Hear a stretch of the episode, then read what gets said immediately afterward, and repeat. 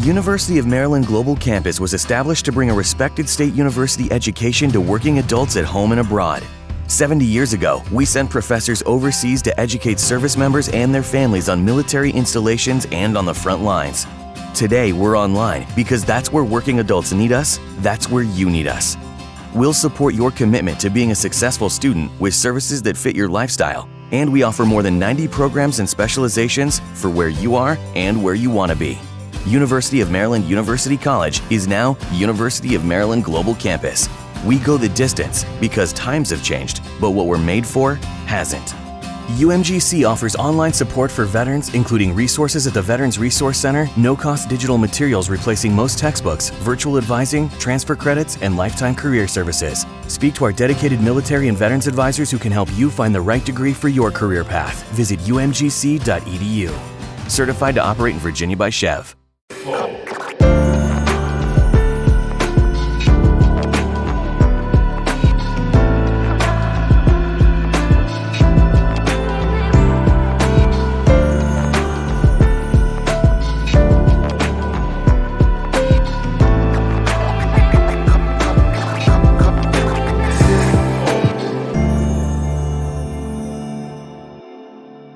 Estamos começando mais um Flow Podcast. Eu sou o Monark e do meu lado tem o Igor. Sassá família. E hoje a gente vai conversar com a deputada federal é, Samia Bonfim, né? Que já teve aí várias aparições é, polêmicas na mídia. Caralho, polêmica. É. Tu é uma pessoa polêmica? Sou nada, desconheço completamente. É que eu, eu já vi várias vezes, sei lá, na Jovem Pan e conversando Ah, com o Ki e tal. é. Não, eu só tô brincando. É uma deputada federal aí que tá dando o que falar, vamos dizer assim. Uau, caralho, me senti agora na TV Globo. É. Fio, melhor do outro jeito. Bom, mas obrigado por ter aceito, aceito vir aí conversar com a gente. Imagina, eu agradeço, obrigada. Eu Valeu. feliz, achei massa. Ser Legal, legal. Vamos ver. É, calma que Quem ainda não foi- começou. Quem, é. quem foi não que me respondeu lá anime. no Twitter? Foi, foi ela? Foi quem? Acho que foi a Débora. É? Então salve, Débora, A gente obrigado. viu e ela falou, ah, você conhece os caras? Eu falei, conheci na época, porque o Boulos veio aqui na época da campanha. Ficou muito famoso o vídeo dele, o debate. Eu falei, ah, massa, vamos lá. Eu sei que é um público, talvez, diferente, daquele que me Diferente, é um bo... diferente é uma boa palavra. É, não é o que costuma me seguir. Eu vi, incluve, uns caras.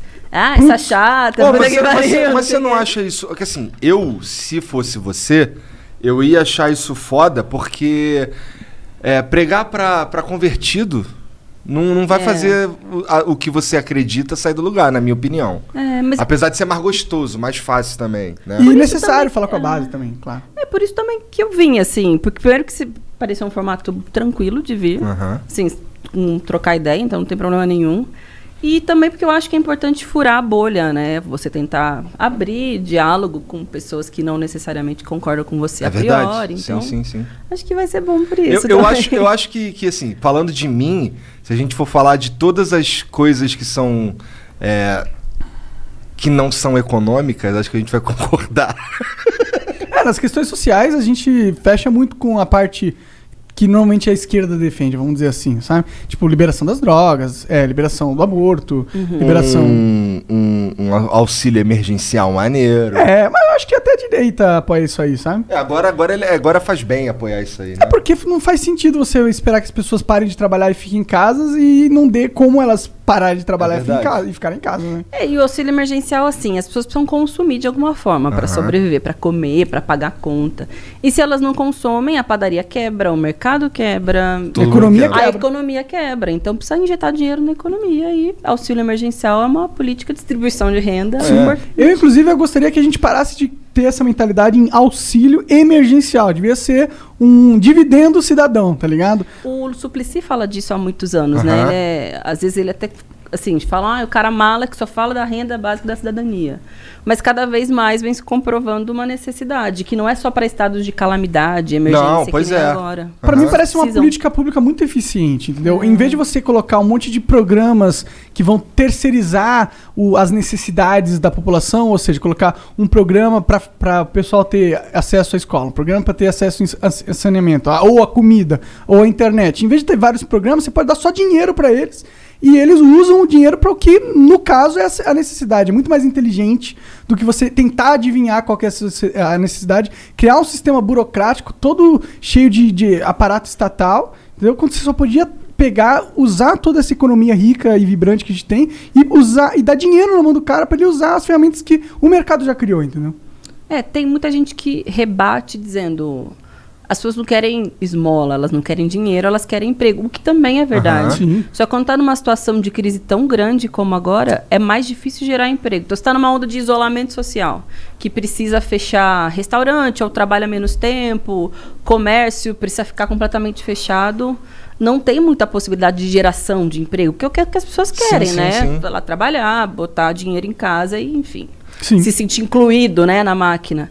E agora o Faz Auxílio Emergência foram 60 milhões de pessoas que foram abrangidas. É muita gente. E agora. Você tá falando no, no do ano passado, passado. é o Tá. de 600. E agora, inclusive, está nesse momento, essa semana, a Câmara votando um novo auxílio emergencial. É, só que vai reduzir para cerca de 250 reais. É muito menos, é muito, Muito impactante. menos. É. Eu acho que tinha que aumentar, sinceramente. Pois é, porque você vai no mercado, gente. É Ah, tá maluco. Então, é, o, eu- não- o preço acho que do arroz aumentou 75% nas últimas Não, últimos meses. gasolina. Gasolina, Gasolina é é- de luxo, né? Porque para É. quem também tem carro Sim. e tal, né? Não, mas porra, tem os caras que trabalham com gasolina e, passam É, os mal. Uber trabalham com gasolina, É, o preço do é Uber verdade, acaba claro, aumentando tem e tem muita gente que se locomove com o Uber pra ir trabalhar hoje em dia, eu incluído. Mas, sei lá, né, tem esse problema. Eu só preciso falar antes dos nossos patrocinadores, antes da gente Tá bom. continuar. Super chato, monarca. Desculpa. É, um deles é nós mesmos, inclusive o único dessa no- é desse dia, que a gente tá meio-dia agora. É, você pode virar membro do Flow se você quiser, tá? Os membros do Flow ganham coisas muito incríveis e tá cada vez ficando mais incrível, porque a gente tem os nossos concursos de sorte, que a gente é, premia várias coisas que a gente A gente recebe. Premia. Premia. Premia? Desculpa aí, professores. Professor. É, a gente premia é, esses. Essa, todo, todo dia tem um prêmio novo. Pô, mas inclusive- a palavra é prêmio, tá ligado? Se você é um prêmio, daí tu premia. Mas eu acho que ele deve ter, deve ter alguma outra palavra. Premia? Que é essa. Sei lá. Impermeável. primeiro, sei lá, Você é tão boazinha. Sânia. Não, eu só sou burro, sabe? Calma. Não se empolga. Bom, mas é, hoje a gente vai colocar um, um especialzíssimo, que é um taco. Especialíssimo. Especial... Caralho. Ó, vamos pular essa parte.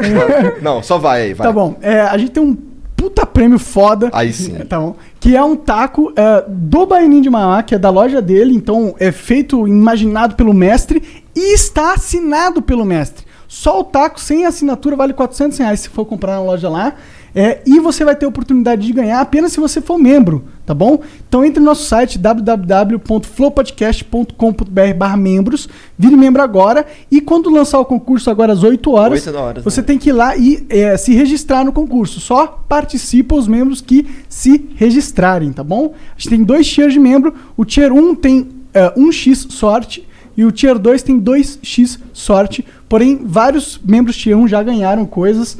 Não é impossível ganhar. Só que é mais fácil ganhar se você for um membro tier 2, tá bom? Só isso. É, também hoje a gente tem um emblema especial da Samia, que se você quiser resgatar é Samia Bonfim, é isso? É isso. Cadê? Tá caindo na tela aí. Pera aí. É Bonfim com um monte de M. Não tem nenhum N É- de nariz, é só M de O Maria. professor que gosta da gramática certinha é um honra, né? O M antes do F, mas é assim que é. Olha lá, então esse aí é o emblema. Eu adorei. Falei pra você. Tá bonitinho. Então vai resgatar. Esse vai estar disponível nas próximas 24 horas, depois não vai ter mais, ok? Aí depois só uma maracutaia louca. Só no Mercado Livre que a gente ainda nem lançou. Nem lançou ainda.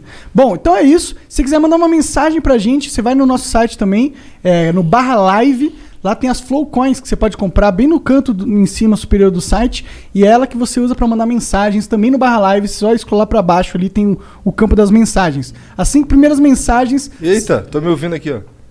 É o site que abriu aqui. Pô, tu é burrão, hein? Nossa, aí. As cinco primeiras mensagens é, são 200 flowcoins, as cinco seguintes são sei- é, 400 flowcoins e as últimas cinco mensagens são 600 flowcoins. Se quiser mandar uma propaganda, é 10 mil flowcoins, tá bom? Manda aí pra gente que a gente vai ler com o maior carinho, orgulho e felicidade. É isso? É isso, já? É isso. Tá. Então é isso. E aí, Sammy, como que tá a vida? Você tá grávida, né, meu? Tô grávida. É, não é, segredo, né? Não spoiler. Não, ah, não é, beleza. não. Imagina, são 24 semanas já, não tem Não dá condição pra de fingir, disfarçar. É, é. verdade. Bacana já. Seis, Isso equivale a mais ou menos seis meses de gestação. E você já falou que sexo que é pra galera? É menino. Mas você sabe que se eu disser isso, vai ser que nem a reação que teve na, nas redes sociais, né? Que os malucos da ideologia de gênero, você está querendo encontrar a contradição, do tipo, você está impondo um gênero pro seu filho, porque. Porra, mas Ah, ele meu não- filho, tem de tudo nesse mundo. Mas as pessoas, elas têm, imagina. Caralho! É, os caras são assim mesmo. Porque tem todo um debate que a gente faz sobre o direito à identidade de gênero das pessoas trans e tal. Eu E não aí- entendo, mas, porra, no médico não pode falar se é menino ou menina mais agora, caralho. eu tô falando de uma pessoa que ainda vai vir ao mundo e é um bebê, e que tudo bem, um dia. se um dia ela se descobrir. Vai ter todo o meu respeito, Ok, acolhimento. mas calma, né? É, mas é, é assim, é assim que funciona, bicho. Você sabe como é que é. Mas é um menininho, ainda não sei o nome. É foda, mas é real. E Nossa, eu já sei, é se não for que Gael, vai ser Enzo. não. Vamos ver. Nada contra, mas eu ainda não, ainda não. É muito difícil escolher nome. É muita responsabilidade. Você, é você é a primeira vez que você é, se candi- é, eleita, né? Esse é seu primeiro eu fui mandato? vereadora. Ah, você foi vereadora. É, eu me elegi em 2016. E aí, dois anos depois, me elegi deputada federal. Entendi. Como então tem um federal é a primeira É vez. pelo pessoal que você tá Pessoal, eleita, certo? E aí, como que é ser do pessoal? É legal? É legal. Eu gosto, eu sou do pessoal desde 2011, que foi quando eu me filiei. Na época eu estudava. Era do movimento estudantil da Universidade de São Paulo. Lá tem muita tradição de organização política e tal. E aí eu achei que era hora de avançar, de ir para outros, outros temas para além da universidade. Só que a princípio não era para ser deputada, vereadora, não tinha muito essa pretensão. Eu militava muito no movimento feminista também e eu gostava, ainda gosto muito desses temas. É, quando me ele- é, candidatei a vereadora, foi basicamente para falar disso, de feminismo, dos direitos das mulheres, da participação política feminina. Agora, felizmente, tem um pouquinho mais, mas em 2016, que não faz tanto tempo, quase não tinha vereadora jovem feminista de- né, nesse perfil. E aí agora tá, tá crescendo, felizmente. é, mas foi meio. Enfim, aconteceu, assim, foi meio num. Quem foi um chegou em você? Chegaram em você? não, não foi que chegar. Não tem, no pessoal não tem muito essa prática do, do padrinho político que te estimula, te convida. É um pouco assim, não é candidato quem quer, porque também não é essa várzea toda. Mas os filiados têm direito a se candidatarem. E geralmente tem um coletivo que constrói junto, tem um grupo de filiados. University of Maryland Global Campus was established to bring a respected state university education to working adults at home and abroad. 70 years ago, we sent professors overseas to educate service members and their families on military installations and on the front lines. Today, we're online because that's where working adults need us, that's where you need us. We'll support your commitment to being a successful student with services that fit your lifestyle, and we offer more than 90 programs and specializations for where you are and where you want to be. University of Maryland University College is now University of Maryland Global Campus. We go the distance because times have changed, but what we're made for hasn't. UMGC offers online support for veterans, including resources at the Veterans Resource Center, no cost digital materials replacing most textbooks, virtual advising, transfer credits, and lifetime career services. Speak to our dedicated military and veterans advisors who can help you find the right degree for your career path. Visit umgc.edu. Certified to operate in Virginia by Chev. E como na época é, tinha um coletivo, principalmente de amigas minhas, chamado Coletivo Juntas, que é um coletivo feminista, que também está dentro do PSOL, falou: a gente precisa ter uma candidatura para usar o momento eleitoral para falar disso. Falei, ah, vamos lá. Por uma série de motivos, à época, enfim, eu era a pessoa mais indicada para ser candidata. E na época eu tive 12.500 votos. Eu fui a Bastante. menos. É bastante. É, pra, muito pra, mais pra do que eu primeira imaginava. eleição, para é. vereador, sim. Mas fui a menos votada da Câmara aquele ano. É, entrei assim no. tchu, Aí Entendi. Como que foi a sua campanha? Nas redes sociais mesmo? foi redes sociais e campanha de rua. Eu partici- participava muito de debate em universidade, então em porta de. que é o público mais. o perfil mais específico, né? Para também. Como a gente não tinha grana, estrutura de campanha nem nada. Foi onde a base tava, Era mais focada, é, Aham. para não ficar aleatoriamente. Mas sempre era bom também escolher alguns lugares centrais da cidade, que é onde tem grande fluxo de pessoas, e elas acabam esparramando a campanha.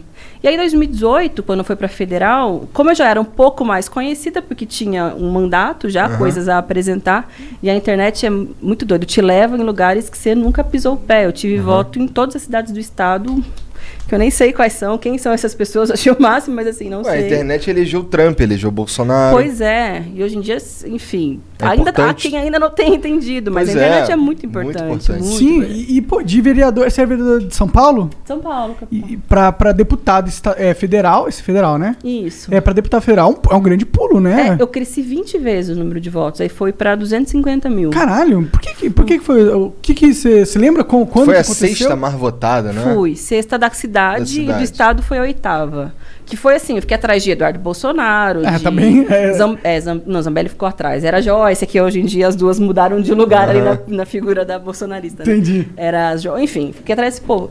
Mas eu acho que teve a ver, primeiro, assim, com um bom mandato de vereadora, porque se eu tivesse sido muito ruim, ninguém ia votar de novo e não ia crescer. Acho que tem a ver porque o Bolsonaro era o candidato a presidente. Então, pelo menos, tinha muito espaço para um perfil do Oposto. extremo oposto. Aham. Não sei se você se lembra, teve uma onda de manifestações do ele não. Que Ah. até Lembro, hoje, né? Claro que eu lembro, minha esposa foi, ainda levou Ah, minhas filhas. Eu gostaria que legal. rolasse agora o eles não. É, eles não. Eles não. É, mas era um pouco eles, não, mas é que o Bolsonaro é o símbolo de tudo isso, tudo isso aí. E aí Não, eu sei, sei, eu digo por causa que agora são dois homens que eu realmente não queria que Ah, ganhasse. você é. se referindo ao, ao Lulu. É, eles Tá, não, eles é. não. Vamos, vamos mudar não, mas essa ali porra. era, era anti-Bolsonaro, tinha bastante... Não, não, total, tô ligado, tô ligado. É, tem- Não, tem- lá era só anti-Bolsonaro. Era né? anti É. era muito anti-Bolsonaro. E era muita mulher anti-Bolsonaro, então acho que acabei sendo, eu posso dizer, um fruto desse momento político, assim. E a internet. A internet te leva onde você nem imagina. Vocês sabem disso. É. Te leva onde você nem sonha. Hoje, hoje tem. A sociedade tá de um, de um jeito esquisito, na minha opinião. Que é. A gente tem. Se a gente pegar a sociedade inteira, dá pra dividir, falando de, de escolhas políticas, acho que dá pra gente dividir em três. O cara que odeia o Bolsonaro e, e, e não votaria nele por nada. O cara que odeia o Lula e não votaria nele por nada. E o cara que odeia os dois, ou que não gosta dos dois e, e tá, tá na merda. É, e tem gente que pensa em 2022 mirando nesse grupo, né? Aham. Que é anti-Bolsonaro e anti-Lula. Mas eu tenho a impressão, pode ser ah, errado, mas ainda é a minha impressão, de que está diminuindo esse espaço, assim, porque É?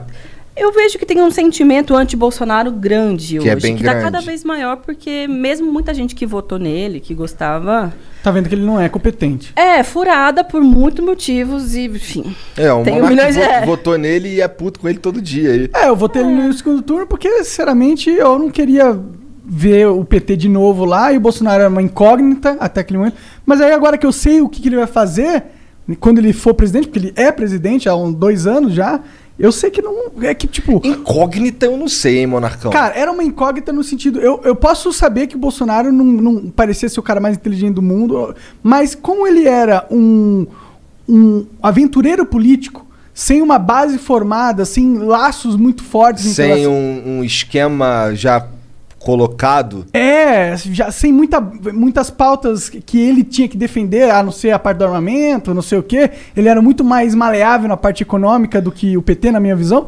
Eu, eu achava que.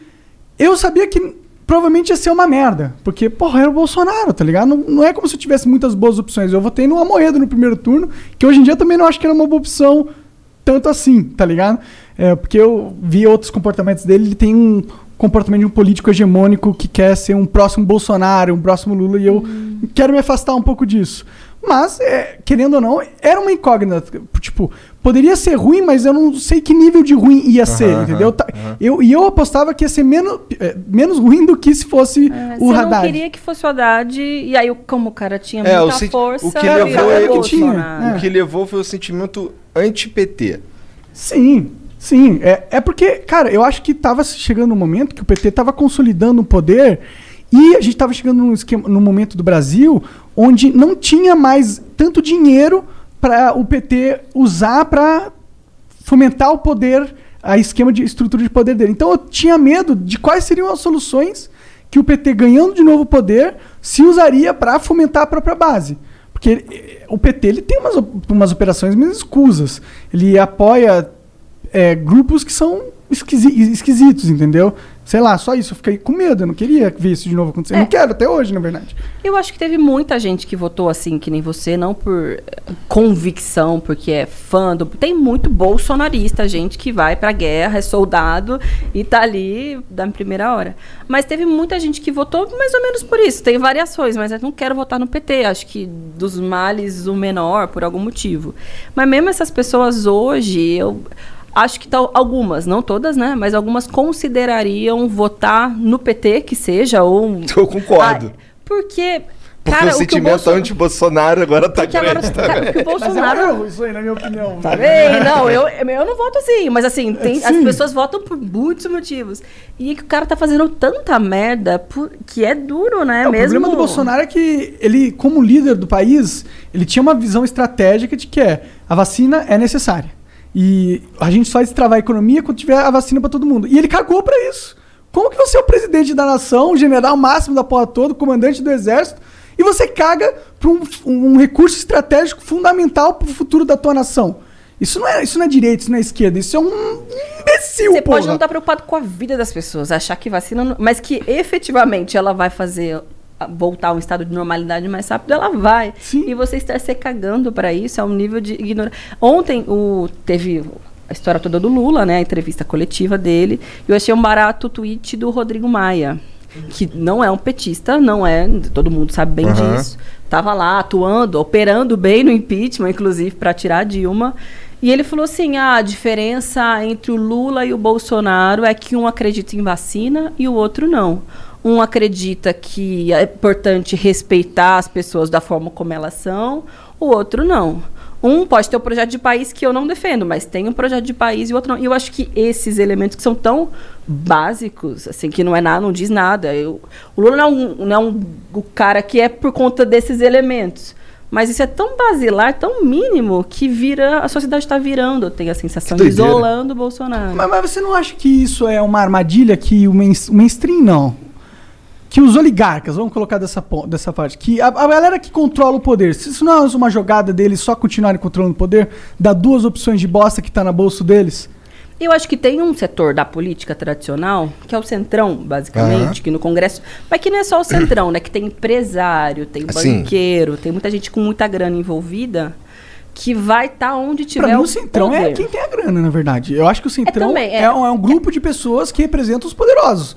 Representa quem é dono das empresas, dono das igrejas, donos da- das, TVs. É que às vezes são eles, eles mesmo que são os donos da grana. Ali todo mundo tem grana, que é deputado federal, né, gente? Sim. É de- acima da média do restante da população. Aham. E tem uns que são outras coisas além de deputado federal, grandes empresários. Mas tem uns que estão ali financiados, patrocinados por gente ainda mais podre de rica e poderosa. Que eu e acho aí que é a maioria um deles, coluio. É. E esses caras vão estar onde tiver governo. Vão dar assim, o PP, o Arthur Lira, que hoje é o cara do Bolsonaro na Câmara, comanda, barará. ele também esteve na base do Lula, da Dilma. Então, assim, é, esses caras vão estar onde tem poder. E eu acho que tem um elemento do mainstream, como você disse. Ah, vou, já que tem um sentimento da sociedade que está se virando para esse cara, eu vou já ir botando as minhas Fortalecer malinhas ali. Que se tiver um ministério, tamo dentro. É. Mas, é, É quando se refere. irrita. É, isso, é isso, é isso que me tira do sério nessa, no, no nosso sistema político. Que, porra, é, é- a minha sensação, eu fico olhando aquilo ali e fico assim, caralho, um teatro de merda que eu ainda pago caro pra acontecer.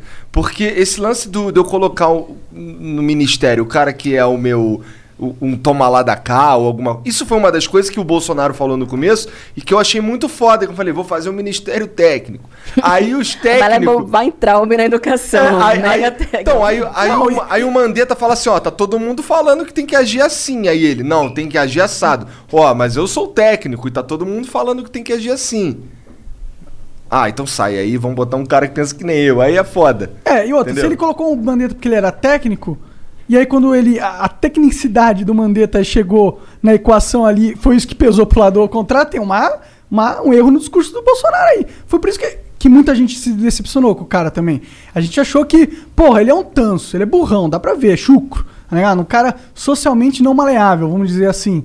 Porém, pô, vai que ele é chucrão ao ponto de ficar batendo a cabeça e só realmente colocar pessoas que ele acredita e pessoas que são sérias e honestas. Só que aí sai o Mandetta, aí depois sai o Moro, aí depois o Paulo Guedes é um vagalume que não pisca mais, entendeu? Aí você vai falando, opa, o que ele falou e o que ele tá fazendo são coisas totalmente diferentes. E o pior de tudo é que ele fica culpando o sistema. É, aí esses quadros técnicos que ele tinha botado a princípio. Que tu aparentemente não acha técnico porra é, nenhuma. porque o- tudo, tudo é construção política. Aquilo também é parte de uma coalizão para o poder, que depois ele foi mudando de ideia e quem que ele substituiu? Centrão e militares, que são hoje a base de sustentação. E aí volta e meia tem um conflito entre eles por mais espaço no governo, que é cargo, né? Se posso ter termo mais rebuscado para falar que não é máquina pública Uhum. para botar os caras lá dentro. E agora ele vive disso, ele vive de militares, que tem aquela vida assim, Ah, há o- diferenças, mas que teve o escândalo recentemente, sei lá quantos quilos de picanha, de leite Aham. condensado, que tem um padrão. Ah, esse assunto, tô falando dos militares da base, né? Mas tô falando do alto oficialato, que é quem vai lá e banca o Bolsonaro e tá ali no. Existe um argumento que existem muitos benefícios pro cargo militar, né? É aposentadorias, um monte de coisa, que se for comparar com. Mas também há o argumento que em qualquer país o, o, o aparato militar ele é privilegiado. Tanto que lá nos Estados Unidos o maior investimento do orçamento deles é nos militares, né? É, no caso Só que dos eles Estados gastam Unidos. com, com caças e armas nucleares Mas da sabe de condensado. aqui a gente tava vendo a Peloa, que é o orçamento do ano. Aí eu não vou lembrar muitas coisas na cabeça. Mas é muito maior o orçamento da defesa, por exemplo, do que para políticas sociais de direitos humanos, enfrentamento à violência, mesmo educação ele está preterindo para priorizar a defesa.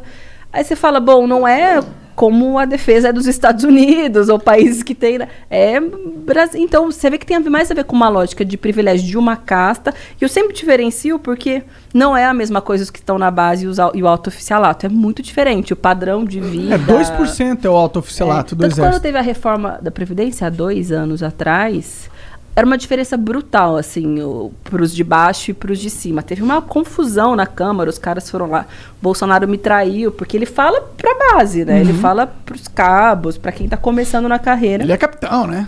É capitão. E aí ele foi lá, deu uma facada nos caras, enquanto os que mantêm Oh, o eu poder... entendi a referência. Nem pensei nisso. Mandei mal pra caramba agora.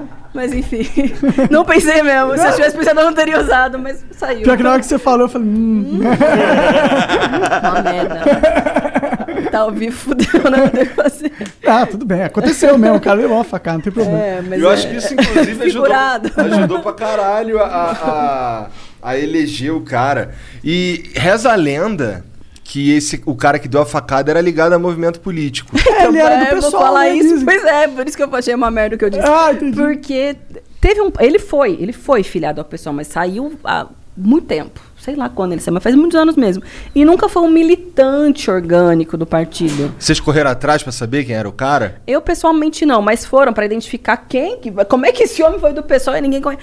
Porque o pessoal, é isso, você filia pessoas, entendeu? É, o Monarca é filiado ao PV até É. hoje, né? Você é filiado ao PV? Sou. Você não é um cara do Partido Verde, Sim, sei é. lá, acho. Não parece. Não, não é. Não, né? Não a é. única coisa que ele tem a ver com verde é, é outro verde. É. Tá certo. Ah, você se filiou por isso, foi meio... Não, na verdade, eu, eu queria. eu te- teve uma época, faz, faz muitos anos isso, foi tipo uns oito anos atrás. E aí tem uma época que eu tava querendo entender um pouco mais da vida, me engajar um pouco mais. Certo. Eu, pô, vou, me, vou ver qual partido político que. Ah, o que eu. Mais whatever, assim, era o PV, entendeu? Que não fedia nem Entendi. cheirava. Aí eu falei, ah, vou nesse pra, pra ver como que é o esquema lá. Eu cheguei, tinha um, um velho, cagou pra mim e falou: ah, assina isso aqui, ah, tem as, as reuniões tal. Eu falei, pô, é isso? Que merda, eu nunca mais voltei, nunca, Nunca mais fiz quis saber e também não foi atrás disso. Não, é. No pessoal não é assim também, essa várzea que você disse que é lá. Você tem um, você debate com as pessoas, explica o programa do partido, minimamente como funciona as regras, porque é um partido ideológico, né? Então tem que tomar esses cuidados. Mas não tem como você também filtrar todo mundo que procure se filiar. Ah, esse aí já se filiou, o pessoal mais se desfiliou. E foi como teve a Polícia Federal na cola do cara. Imagina, a pessoa dá uma facada no Bolsonaro, aí ele assume a presidência e ele não vai usar toda a máquina possível para descobrir. Vai, vai. Vai, e É, não até descobriram do governo nada. descobrir. Que nada que tenha relação com nenhum militante do pessoal, ninguém da esquerda. É, o, o Bolsonaro fica falando que é estranho. Cara, é um pouco estranho alguém dar uma facada num presidente em qualquer momento, em qualquer Um hora. candidato à presidência. É, é, exato. Mas é estranho, que, que tava bem forte no momento. É estranho. Da- a- o, a- o radar da teoria das conspirações, eles começam a piscar nisso, porque É, né, a gente é sabe que na política real mesmo rola assassinato e espionagem e envenenamento. O Putin sabe muito bem disso. É, é normal, é todo dia. Então, a minha propensão a acreditar que talvez tivesse um esquema lá não é pequena. Mas, como realmente nunca ninguém esclareceu nada, o cara nunca falou nada, É uma história muito estranha e depois daquilo, claro, individualmente é uma merda, ele ficou, correu sérios riscos de vida ali. Foi, é, imagina, facada na Ninguém, a barriga. violência é sempre ruim. Só que, politicamente, eu tenho a impressão de que foi a... Deu uma... É, eu acho que foi a cereja do bolo levantada, aquilo ali, foi. sabe? Porque daí ele virou... Se ele já era tudo isso aí que você imagina, ah, é o anti-PT, não sei o quê, Fala, virou um herói. é, os caras realmente não querem deixar ele chegar lá porque eles estão com medo que quando ele chegar lá. Utilizou bem isso. É. Aí tem um papo que eu, eu, eu discordo um pouco. Falar, ah, o Bolsonaro se elegeu sem aparecer na TV. Mas quando ele aparecia, ele aparecia como um injustiçado, o cara que foi esfaqueado, que não queriam levar ele, que queriam matar ele. Porra, isso aí é mais campanha eleitoral que três horas de cara ali falando no horário eleitoral. verdade. É, isso é verdade. que- Não tem Teve maior a que internet também, os caras É. sabem fazer o negócio. Sim. Até porque também tem muito robô, muita coisa fake news, E teve etc. os oponentes Mas- deles que, em vez de é, jogar água na fogueira Bolsonaro, jogaram mais lenha, mais lenha, mais lenha também, né? Porque um, muitas vezes ele, antes dele ser candidato, ele aparecia na TV com polêmicas, porque ele falava coisas que a primeiro momento é, era rechaçada pelo mainstream ali, mas que muito brasileiro concordava, tá ligado? É. Não tô falando nem das coisas é, a- a- babacas que ele falou, de, tipo, se fosse viadinho, eu dava uns tapinha que ia resolver. Ele falou isso, é um negócio assim, né? Então, isso é pura babaca. Mas falava outras coisas que ah, as pessoas é, meio que acreditam, só que os oponentes dele batiam nisso. Isso fo- fortaleceu muito o Bolsonaro. É, isso aí, ele tem. Ele é um bom comunicador, assim. Eu posso discordar de tudo que ele fala, eu acho um fim do mundo. Mas ele, entendeu? Como ele comunicador, eu acho que você forçou um pouquinho. Eu Eu, acho tô que- querendo buscar um. Não tá Eu acho que ele passa. Ele passa uma certa. Ele é bom de entender narrativa política. Eu, não, eu acho É. que ele passa, com, com o jeito que ele fala, ele passa uma ideia que ele tá falando que ele realmente pensa. E aí, eu acho que a população entra numa de, porra, finalmente um político fala o que realmente pensa. É uma merda? Ah, é uma merda, mas pelo menos ele tá falando o que pensa. É. É, ele usa. Ele sempre usa esses absurdos, exageros, ou esse jeitão dele, pra, eu tenho impressão, pra organizar a tropa. Que é essa tropa mais fanática que vai pra guerra, como eu disse, Aham. né? Tem um momento de. As pessoas chamam de cortina de fumaça. Eu acho que isso não existe. Sei lá. Tudo é, faz parte do projeto político, do que ele acredita. Ele não. Ah, vou fazer isso pra disfarçar isso. Não, ele, ele é tudo, tudo ao mesmo tempo. Mas acho que conscientemente faz algumas coisas que organizam a tropa e vai. Ah, com certeza. Ele E- controla e o gado. que eu quero né? dizer que é um bom comunicador, assim, no sentido de que ele fala pra quem Não, isso é verdade. ouvir, É. as pessoas entendem o recado e vão e é na internet. Ele sabe falar com a E base aí vão dele. pra porta do Palácio do Planalto e fazem.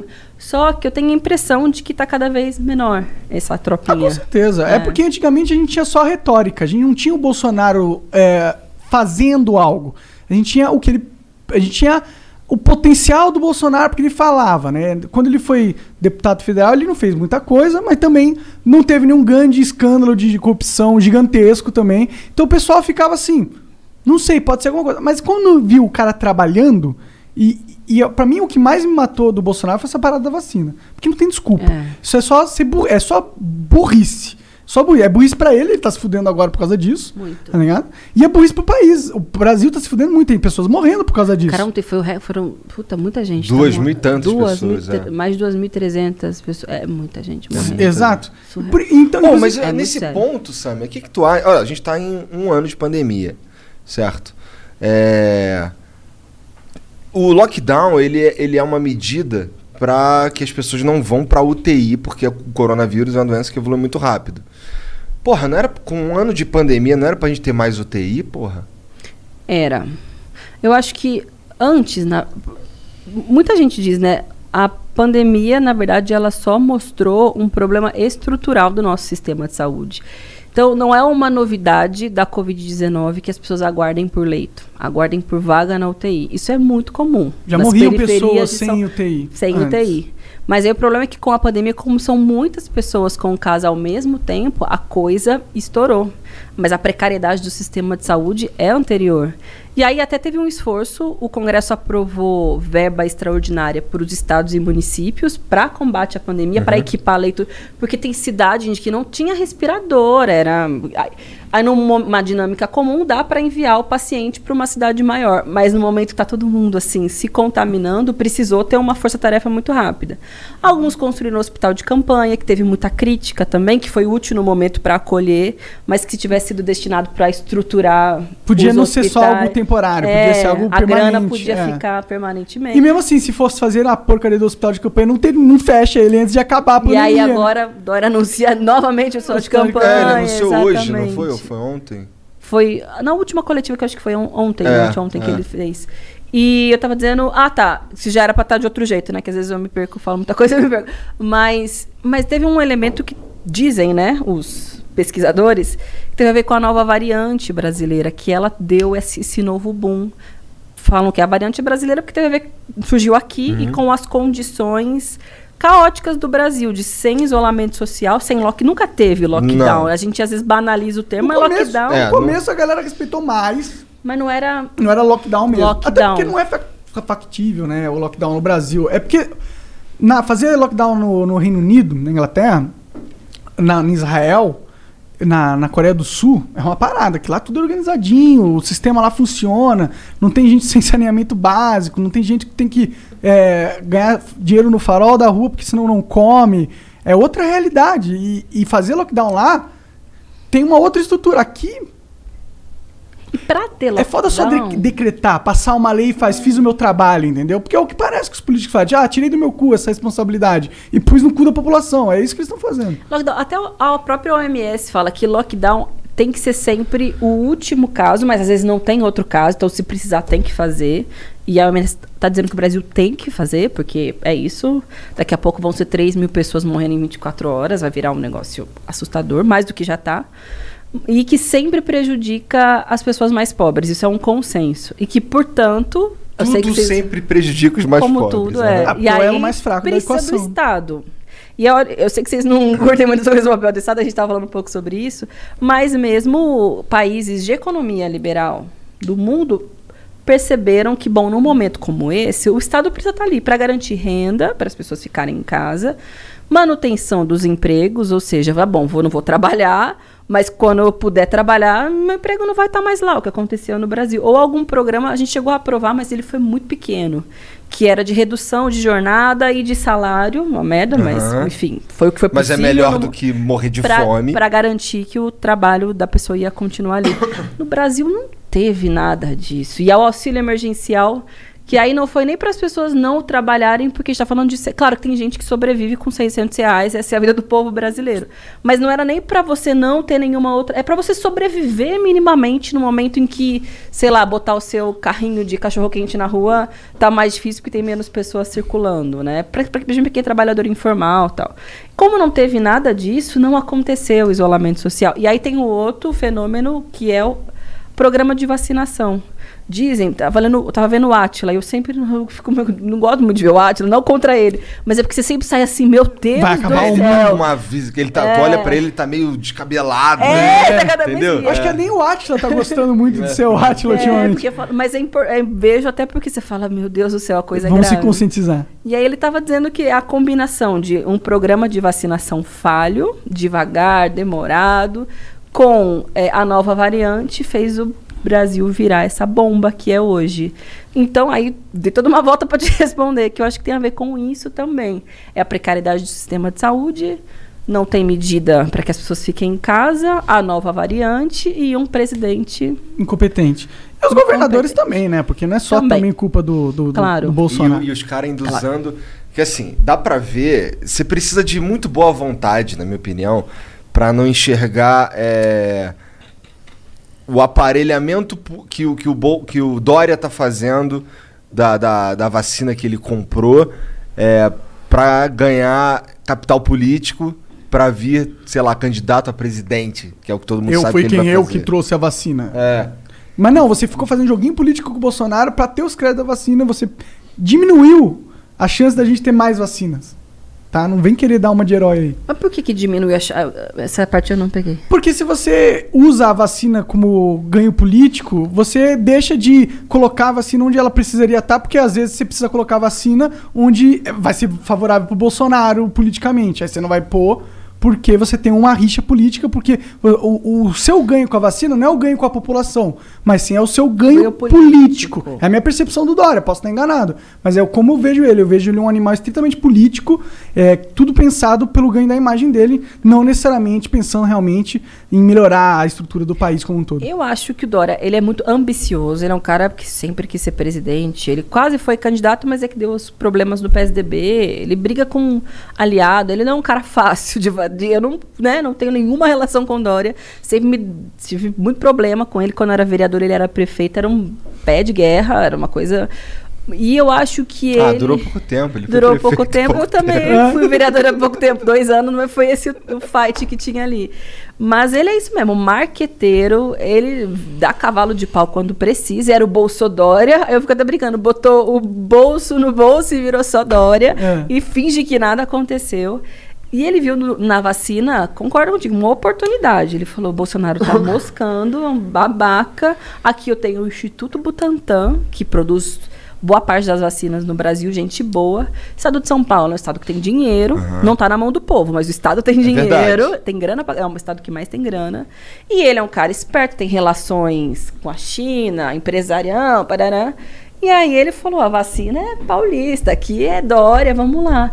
E aí a mídia, que também queria que tivesse vacina e que faz essas suas alianças com, com Dória muitas E vezes. que não gosta do Bolsonaro. E que não gosta do Bolsonaro, deu um palco pra ele. Eu acho, considerando tudo isso, que foi importante o Também que ele acho, fez. também acho. Sem aquilo, acho que a gente não teria vacina, porque daí o Bolsonaro falou, opa, preciso. Aí foi pra Fiocruz, eh, botou a máquina pra funcionar. Por isso que, inclusive, eu digo que se fosse Bolsonaro versus Dória, mesmo, mesmo sabendo que ele é um egocêntrico maluco que só quer poder, eu votaria no, no Dória. Porque pelo menos é um cara que vai gerir o país adequadamente, né? Assim, é, no sentido de, Vai de fazer de coisas, é. fazer coisas que ele tem que fazer, que a gente que é um consenso que são obrigações, mas que ele vai fazer nem que seja pra ganho político. É, é, né? pelo menos ele é safo o suficiente de saber que vacina é importante, tá ligado? Só isso. É, é que né, tá uma crise tão bizarra que acho que ele falou: vou fazer aquilo que o Bolsonaro não tá fazendo. Eu não sei nem se ele faz por convicção. Aí Eu também, eu perdi. também. Inclusive, eu acho que Mas ele- é porque ele vê é isso só uma um oportunidade pra mostrar que o óbvio ele sabe fazer melhor. É, que porque é o óbvio, né? Bolsonaro. Tipo, porra, se eu acho que se eu tivesse É. na presidência lá, eu ia falar, mano, quero, quero vacina pra caralho. Mas ele também, por exemplo, ele sempre quis mostrar que ele é o sanitarista. Faz sentido, né? É o cara que segue as recomendações da OMS para Aham. contrapor ao Bolsonaro. Mas agora que tem muita pressão para ter lockdown em São Paulo, de verdade, ele tá fazendo. Botou fase vermelha, até tal da fase roxa. Mas tem coisa que ele não. Porque daí tem a pressão política dos caras que votaram nele, nos Bolsodória, que estão pé da vida. E tem o mercado, né? E tem o mercado, e aí Não ele só o fica nessa corda bamba- do- é. da feira no mercado, É, entendeu? exato, é a- exato, a economia, né? É, é a economia. Tem as pessoas precisam trabalhar que falam, não fecha não, vou morrer de fome. Será que o estado de São Paulo tem condição de. A gente falando só de estado de São Paulo. Será que a gente tem condição de. De dar uma, uma grana para os caras de São Paulo que estão no sufoco? Tipo, foi aprovado um auxílio na cidade de 150 reais, se eu não me engano. E o Covas propôs isso na Câmara como um complemento ao auxílio emergencial, Aham. porque esse é o argumento dele, eu não concordo, só estou apresentando primeiro. Porque até faria sentido, porque São Paulo tem especificidades, é uma cidade muito cara e aí não dá para ser o valor Igual nacional. país, é. Acontece que o auxílio emergencial nacional não está se efetivando e São Paulo teria condições, na É? minha, é, De pagar mais do que 150. teria condições. Você está falando da cidade ou do estado? isso aconteceu na cidade. Até a bancada do pessoal na Câmara, fazendo a propaganda aqui para Luana, que é minha amiga, que é líder do pessoal na Câmara Municipal, propôs. Eu não vou lembrar o valor, tá? Fique- Tá. Desculpa, Lu, enfim, mas entrem no site, Luana Pessoal, Luana Alves. e Você pode falar o que você quiser, Sam. É, você não, pode fazer beleza. propaganda da Luana aí. Não, Luana, enfim, eu não me lembro exatamente qual foi o valor que ela propôs, mas com base nas dados, enfim.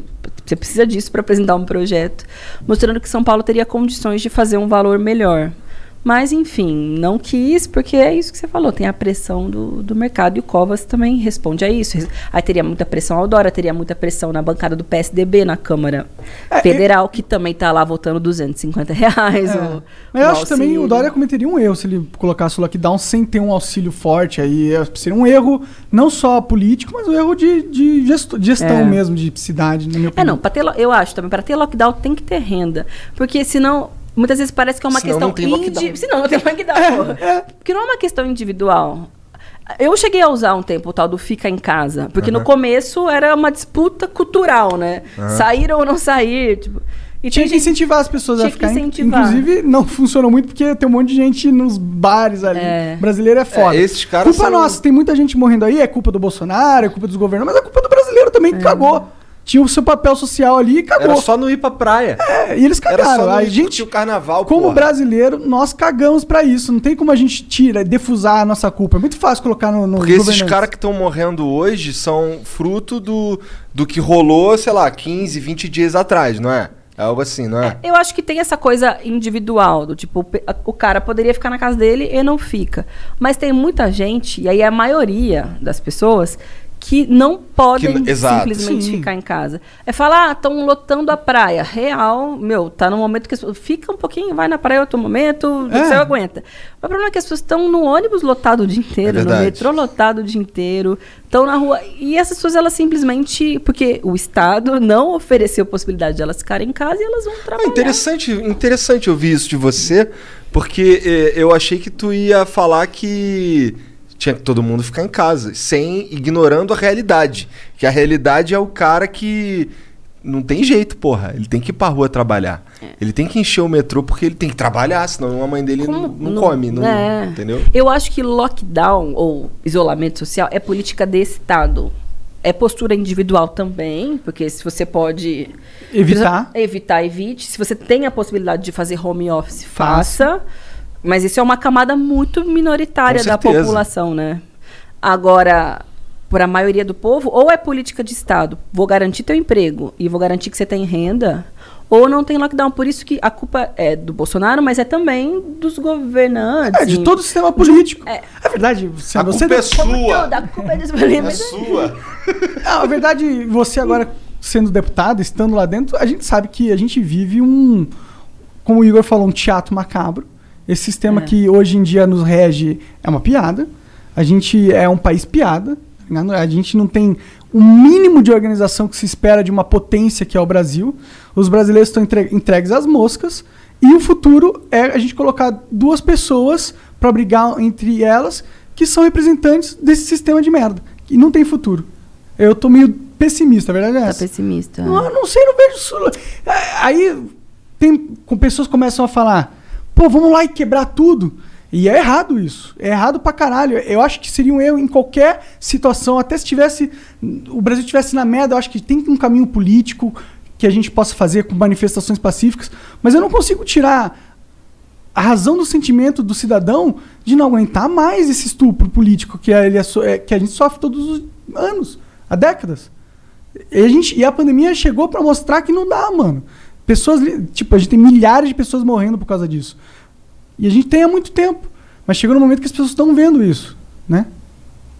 Caralho, vou chorar aqui. Mas acho que tem muita gente assim, é, com desilusão total. Mas porque também não tem como ser diferente, né? Você vê tua mãe, teu avô morrendo, teu, gente super jovem. É muito difícil. As pessoas ficando desempregadas, perdendo renda. Pô, você cria um sentimento de fim de linha, né? Tu sente que, tu- aí, por exemplo, nesse momento, é, vamos lá, o que, o que que, o que que, qual que tá sendo tu- o teu principal trabalho na Câmara nesse momento? Porque assim, eu imagino que as outras coisas meio que, pô, dá um tempo aqui nessa parada aqui das mulheres, ou não, ou tá tudo andando ao mesmo tempo? Cara, é, é muito, assim, é difícil. Essa pergunta, acho que eu me faço todos os dias. Porque eu acho que um deputado, acho, pô, tem gente que pode pensar diferente. Pelo menos o que eu, que- a deputada que eu quero ser. Tem que ter teu perfil, tuas pautas, para ter tua identidade, para Aham. você não se perder ali no meio. É, O deputado representa uma parcela da Uma população. parcela, e- então você tem que sempre Sim. responder à expectativa que as pessoas têm. Mas tem também o papel que eu acho que o pessoal cumpre bem, na medida do possível, mas bem, é, de oposição ao Bolsonaro. As e de tentar combater o que a gente acha que é o mais grave e Aham. responder. Então, e aí é tudo, bicho. Aí é meio ambiente, economia, direitos humanos. Então eu busco fazer essa combinação. Meus temas são quais, se eu pudesse elencar? Acho que educação e mulheres. Mulheres e educação, trocando a ordem. Porque, por ter me formado como professora, por N motivos, porque é um tema que eu gosto, acho que é importante, e pelo tema de mulheres, por ser feminista. Mas é. Porra, educação mais importante. é, exatamente. É. E saúde, né? Assim. Sim. É. Mas é, é. que edu- educação. É que eu ele- acho que ele- saúde é- Ele, ele, ele busta tudo. Tem- quer dizer, educação. Educação, o problema da educação, na minha opinião, é que é, é uma parada que tu vai fazer agora e a gente só vai ver o resultado daqui a 30 anos. É. E aí isso não dá voto agora. Pode ser, é verdade. Mas o resultado da educação é em todas as áreas. É na saúde, porque o cara que é mais educado, ele vai se expor menos. É o Ele- cara que não vai pra praia. É, exato. O cara mais educado, ele vai ter mais condições de pagar um plano e, portanto, ele vai ter mais a saúde, o sistema de saúde pública não vai ser. Então, a educação é a base de, de tudo mesmo. Não tem como. Série no mundo. É. A gente dá dignidade. É. Educação é muito. Eu, eu- sei lá, enfim, eu gosto muito né, do tema. Mas eu também fico ali pau no Bolsonaro, tanto na, no parlamento mesmo, mas também pensando em articulação com outros setores, resposta jurídica, e faço o possível. É, é mais ou menos isso que eu faço, assim. Tem coisa, então, andando em todas as frentes. É, questões de, de oposição, questões feministas, questões de educação e questões que têm a ver com, com, com a situação. o país de maneira geral. Ano passado não teve nenhuma comissão temática funcionando na Câmara, porque como era o estado de calamidade, deveria ser ainda estado de calamidade, óbvio, na minha opinião, mas enfim, oficialmente foi ano passado. E aí por conta disso as comissões temáticas não estavam funcionando, porque teoricamente a Câmara só votou projetos relativos à pandemia tudo era no plenário e era mais rápido, não tinha aquela tramitação que você passa por uma comissão, debate o relatório, faz audiência pública, no tempo de urgência se aprovava tudo rapidamente. Voltaram as comissões temáticas agora, que é onde você tem possibilidade de e não só os temas pautados pelo governo, pelo presidente da Câmara, mas de você trabalhar no seu tema, na sua área. E aí acho que vai dar para ter mais possibilidade de desenvolver esses outros temas também. Mas tudo passa pelos temas gerais, né? Então vamos supor, mais concreta, tema de mulheres, é, que, é muita coisa também, né? Mulher é metade da população. É. Mas, sei lá, violência contra a mulher. Você necessariamente vai precisar falar do Ministério de Direitos Humanos, de como a Damares está atuando, do orçamento que ela enviou, de como estão funcionando as casas abrigo, o Ligue 180. E aí é Bolsonaro, entendeu? E como o feminismo é anti-Bolsonaro, né, esse sentimento, inclusive do qual eu, pelo qual eu fui eleita, é, não dá para eu não consigo diferenciar. Tem muito deputado que tem essa linha, né? Ah, uma coisa é a educação. Vamos agora tirar as ideologias, vamos falar só da educação, porque é a educação que nos une. Eu não vejo assim, para mim tudo é atravessado pelo poder político do momento. Acho que não tem. Porque educação não é uma coisa abstrata. Existem muitas concepções, né? Tem a turma da escola sem partido, tem a turma que acha que tem que ter voucher, tem a turma da escola pública, tem a turma que defende professor. Então, é tudo junto. É de qual Vocês turma? É. Eu sou a turma que acha que tem que ter sala de aula com poucos alunos, que professor tem que ser valorizado, que educação tem que ser pública, tem que ser gratuita, que universidade pública é bom para o país, que reitor não tem que ser perseguido. Eu sou dessa turma. Ah, mas reitor não tem que ser perseguido, é tipo, qualquer cidadão pode, né? Puta, bicho, mas. é, Mas tem uns reitor filha da puta? Deve ter, né? Tem, não, eu digo perseguido pelo Estado, pelo Ah, governo. entendi, o Bolsonaro entendi. tem em universidade pública, a própria comunidade universitária elege o reitor. É isso que eu ia te perguntar, como é que ele chega ali? O Bolsonaro falou: não, não, não, vamos pegar um de fora. Entendi. Ou bota um carinha dele, que tem também nas universidades públicas, tem gente de direita e de esquerda, Claro. de tudo que é espectro Mas mais, político. mais, mais direita, né? Mais esquerda. né? Tá, é os que eu conheço, sim, Quer dizer, mas tem se também for os caras de universidade direita. pública em engenharia, talvez seja mais direita. Eu não sei, tô chutando. Pode ser, tem Ah. perfil do curso? Pode ser, acho que Ah. faz sentido mesmo. E aí ele escolhe um cara dele e a intervenção na universidade. Teve um professor Hal- Halal, posso estar errado o nome dele, errando o nome dele, que é da Universidade Federal de Pelotas, saiu na mídia esses dias. Ele foi intimado pelo governo federal por posições políticas que ele tem. Nada a ver. Grave pra caramba isso. A não né? ser que ele esteja é, doutrinando os alunos dentro de aula. Se ele falou no Twitter alguma coisa. Agora, se ele tá no, no- na sala de aula falando o Lula foi o maior estadista que esse Acho que país foi já teve. numa entrevista, porque ele é da área também de- da ciência que estuda o tema da pandemia. Eu acho que foi numa entrevista e aí ele criticou a condução do Bolsonaro com a Aí, pandemia. é, aí o Bolsonaro quer eliminar todos os inimigos políticos dele. Gravíssimo. É uma- Gravíssimo. Gravíssimo. Não é um- Isso tá acontecendo. Não é um papel de um estadista, né? É um ditador, né? É, um autoritário, né? Quero uma água. Falei, você, por favor. Dá uma me dá uma aguinha. Obrigada. Valeu, gente. Mas e aí, o Lula agora é, um- é real uma opção, né? Vai se candidatar, tipo, com certeza. É, eu acho que com certeza. Como Eu que o pessoal lida com isso? Ô, tu tá. Tu é. Tu é, tu, é tu, tu, tu é uma das pessoas que encabeçam o PSOL? Eu quero dizer. assim, da direção política É. do partido. Eu diretamente não, eu não tô no diretório nacional do partido, na executiva, nada disso.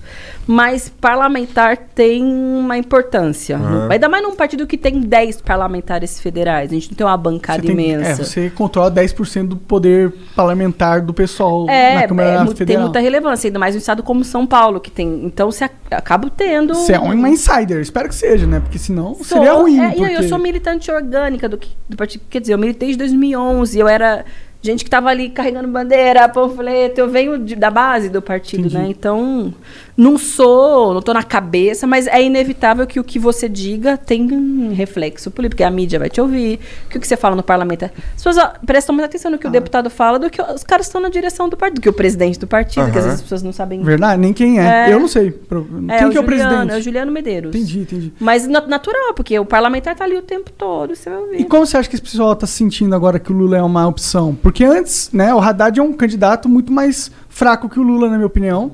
Apesar de eu não gostar do, do Lula como candidato, eu acho que ele tem mais poder político que o, que o Haddad.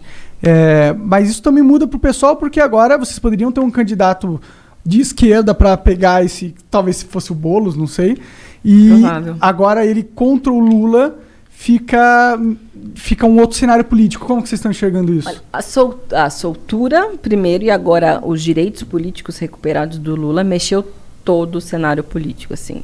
Não tem um partido, acho, que não vai repensar o que estava fazendo, analisar muito bem, porque não é um qualquer. É, o Lula que teve tem muita Pro- história, né? Tem muito, tem muito o que apresentar pro bem e pro mal. Tem gente que ama, tem gente que odeia. Então não é algo irrelevante. E ainda mais no momento em que tem um sentimento muito grande na esquerda de que precisamos muito derrotar o Bolsonaro em 2022. Precisamos fazer um esforço de unidade, de deixar diferença de articulação. E não é fácil, porque também ninguém quer abrir mão da sua própria identidade nas eleições. Porque você apoiar outra, você não tem o seu nome ali. E aí tem mil coisas que envolvem isso. Envolve eleição de deputado, envolve construção do partido, envolve figuras que individualmente querem crescer. Eu sempre, eh, pelo menos com o Bolsonaro como presidente, ainda mais em pesquisas, agora está mudando, mas que indicavam que ele poderia ganhar em muitos cenários, ou qualquer cenário, as mais pessimistas para a gente, fala, tem que ter um esforço muito grande para ter uma frente de esquerda como candidatura. Mas Uma eu- união. uma união, uma candidatura que seja uma força social, assim. Coaliza- co- Desculpa, eu não consegui falar a palavra. Coalizadora? Coalizadora, É. isso, uma- um- todo mundo junto. Pode crer. Mas também não é fácil, porque as pessoas falam, ah, antes de ter o Lula na, na jogada, né? Haddad e Ciro se juntam. Aí é um quebra-pau. Nossa, o Haddad Porque falou não- que o Ciro é de direita. Eu fiquei, caralho. E o Ciro falou? fala barbaridades, petralhada, é- é- enfim. Então ali não tá rolando muito uma disposição de vamos todos juntos sairmos candidatos. E a, aí esquerda tem dificu- ah, a esquerda tem dificuldade de se unir. Verdade, né? É, mas- Muito mais que a direita. tem É que é foda que a direita, o que que é o representante da direita? Ah, hoje em dia, ninguém mais, né? É o Bolsonaro, mas, tipo, não sei se é direita, direita. Tem muita direita que não, tá, não, não quer mais ver o Bolsonaro pintado, né? Você tem o pessoal, o que time tá do vendo Nando que tem Moura. espaço pra outra direita e quer ter É, cara eu, eu própria, acho que a né? direita vê o Moro como uma opção, assim, sabe? Eu não acho que o Moro, porque o Moro é muito tanso politicamente, na minha opinião. Mas. E agora o Moro pode se ferrar bem no Supremo, né? Que foi suspensa, mas ele pode ser julgado. A suspeição do Moro tá ali no Supremo. Ele pode. O que, que a suspeição dele pode acarretar? Eu não sei. Eu sei que pode, pode anular tudo que, que ele decidiu, que já foi anulado, né? Mas é todo. No caso do Lula, só do, foi só do caso do anulado, Lula. Não foi ainda. Ou de tudo que ele já decidiu na pode vida ser de dele. tudo e ele fica. Aí é ruim até, né? Que aí o que eu acho que é mais grave, ele fica politicamente muito fragilizado, porque ele vai ser comprovadamente pelo Supremo, que é a instância Que não é uma. Que eu não. Você confia nesses caras aí? Eu que Ó, cuidado, hein? Não vai sair daqui preso, hein? É, não, não, é que tipo, eu entendo essa parada Não. toda, mas você não acha que tem um- uma força política querendo matar um movimento que era positivo de que tava indo atrás dos corruptos? Eu vejo. Eu acho que ir atrás dos corruptos, corruptos e desmontar esquemas de corrupção precisa ser feito. Corrupção não é algo com qual eu compactuo.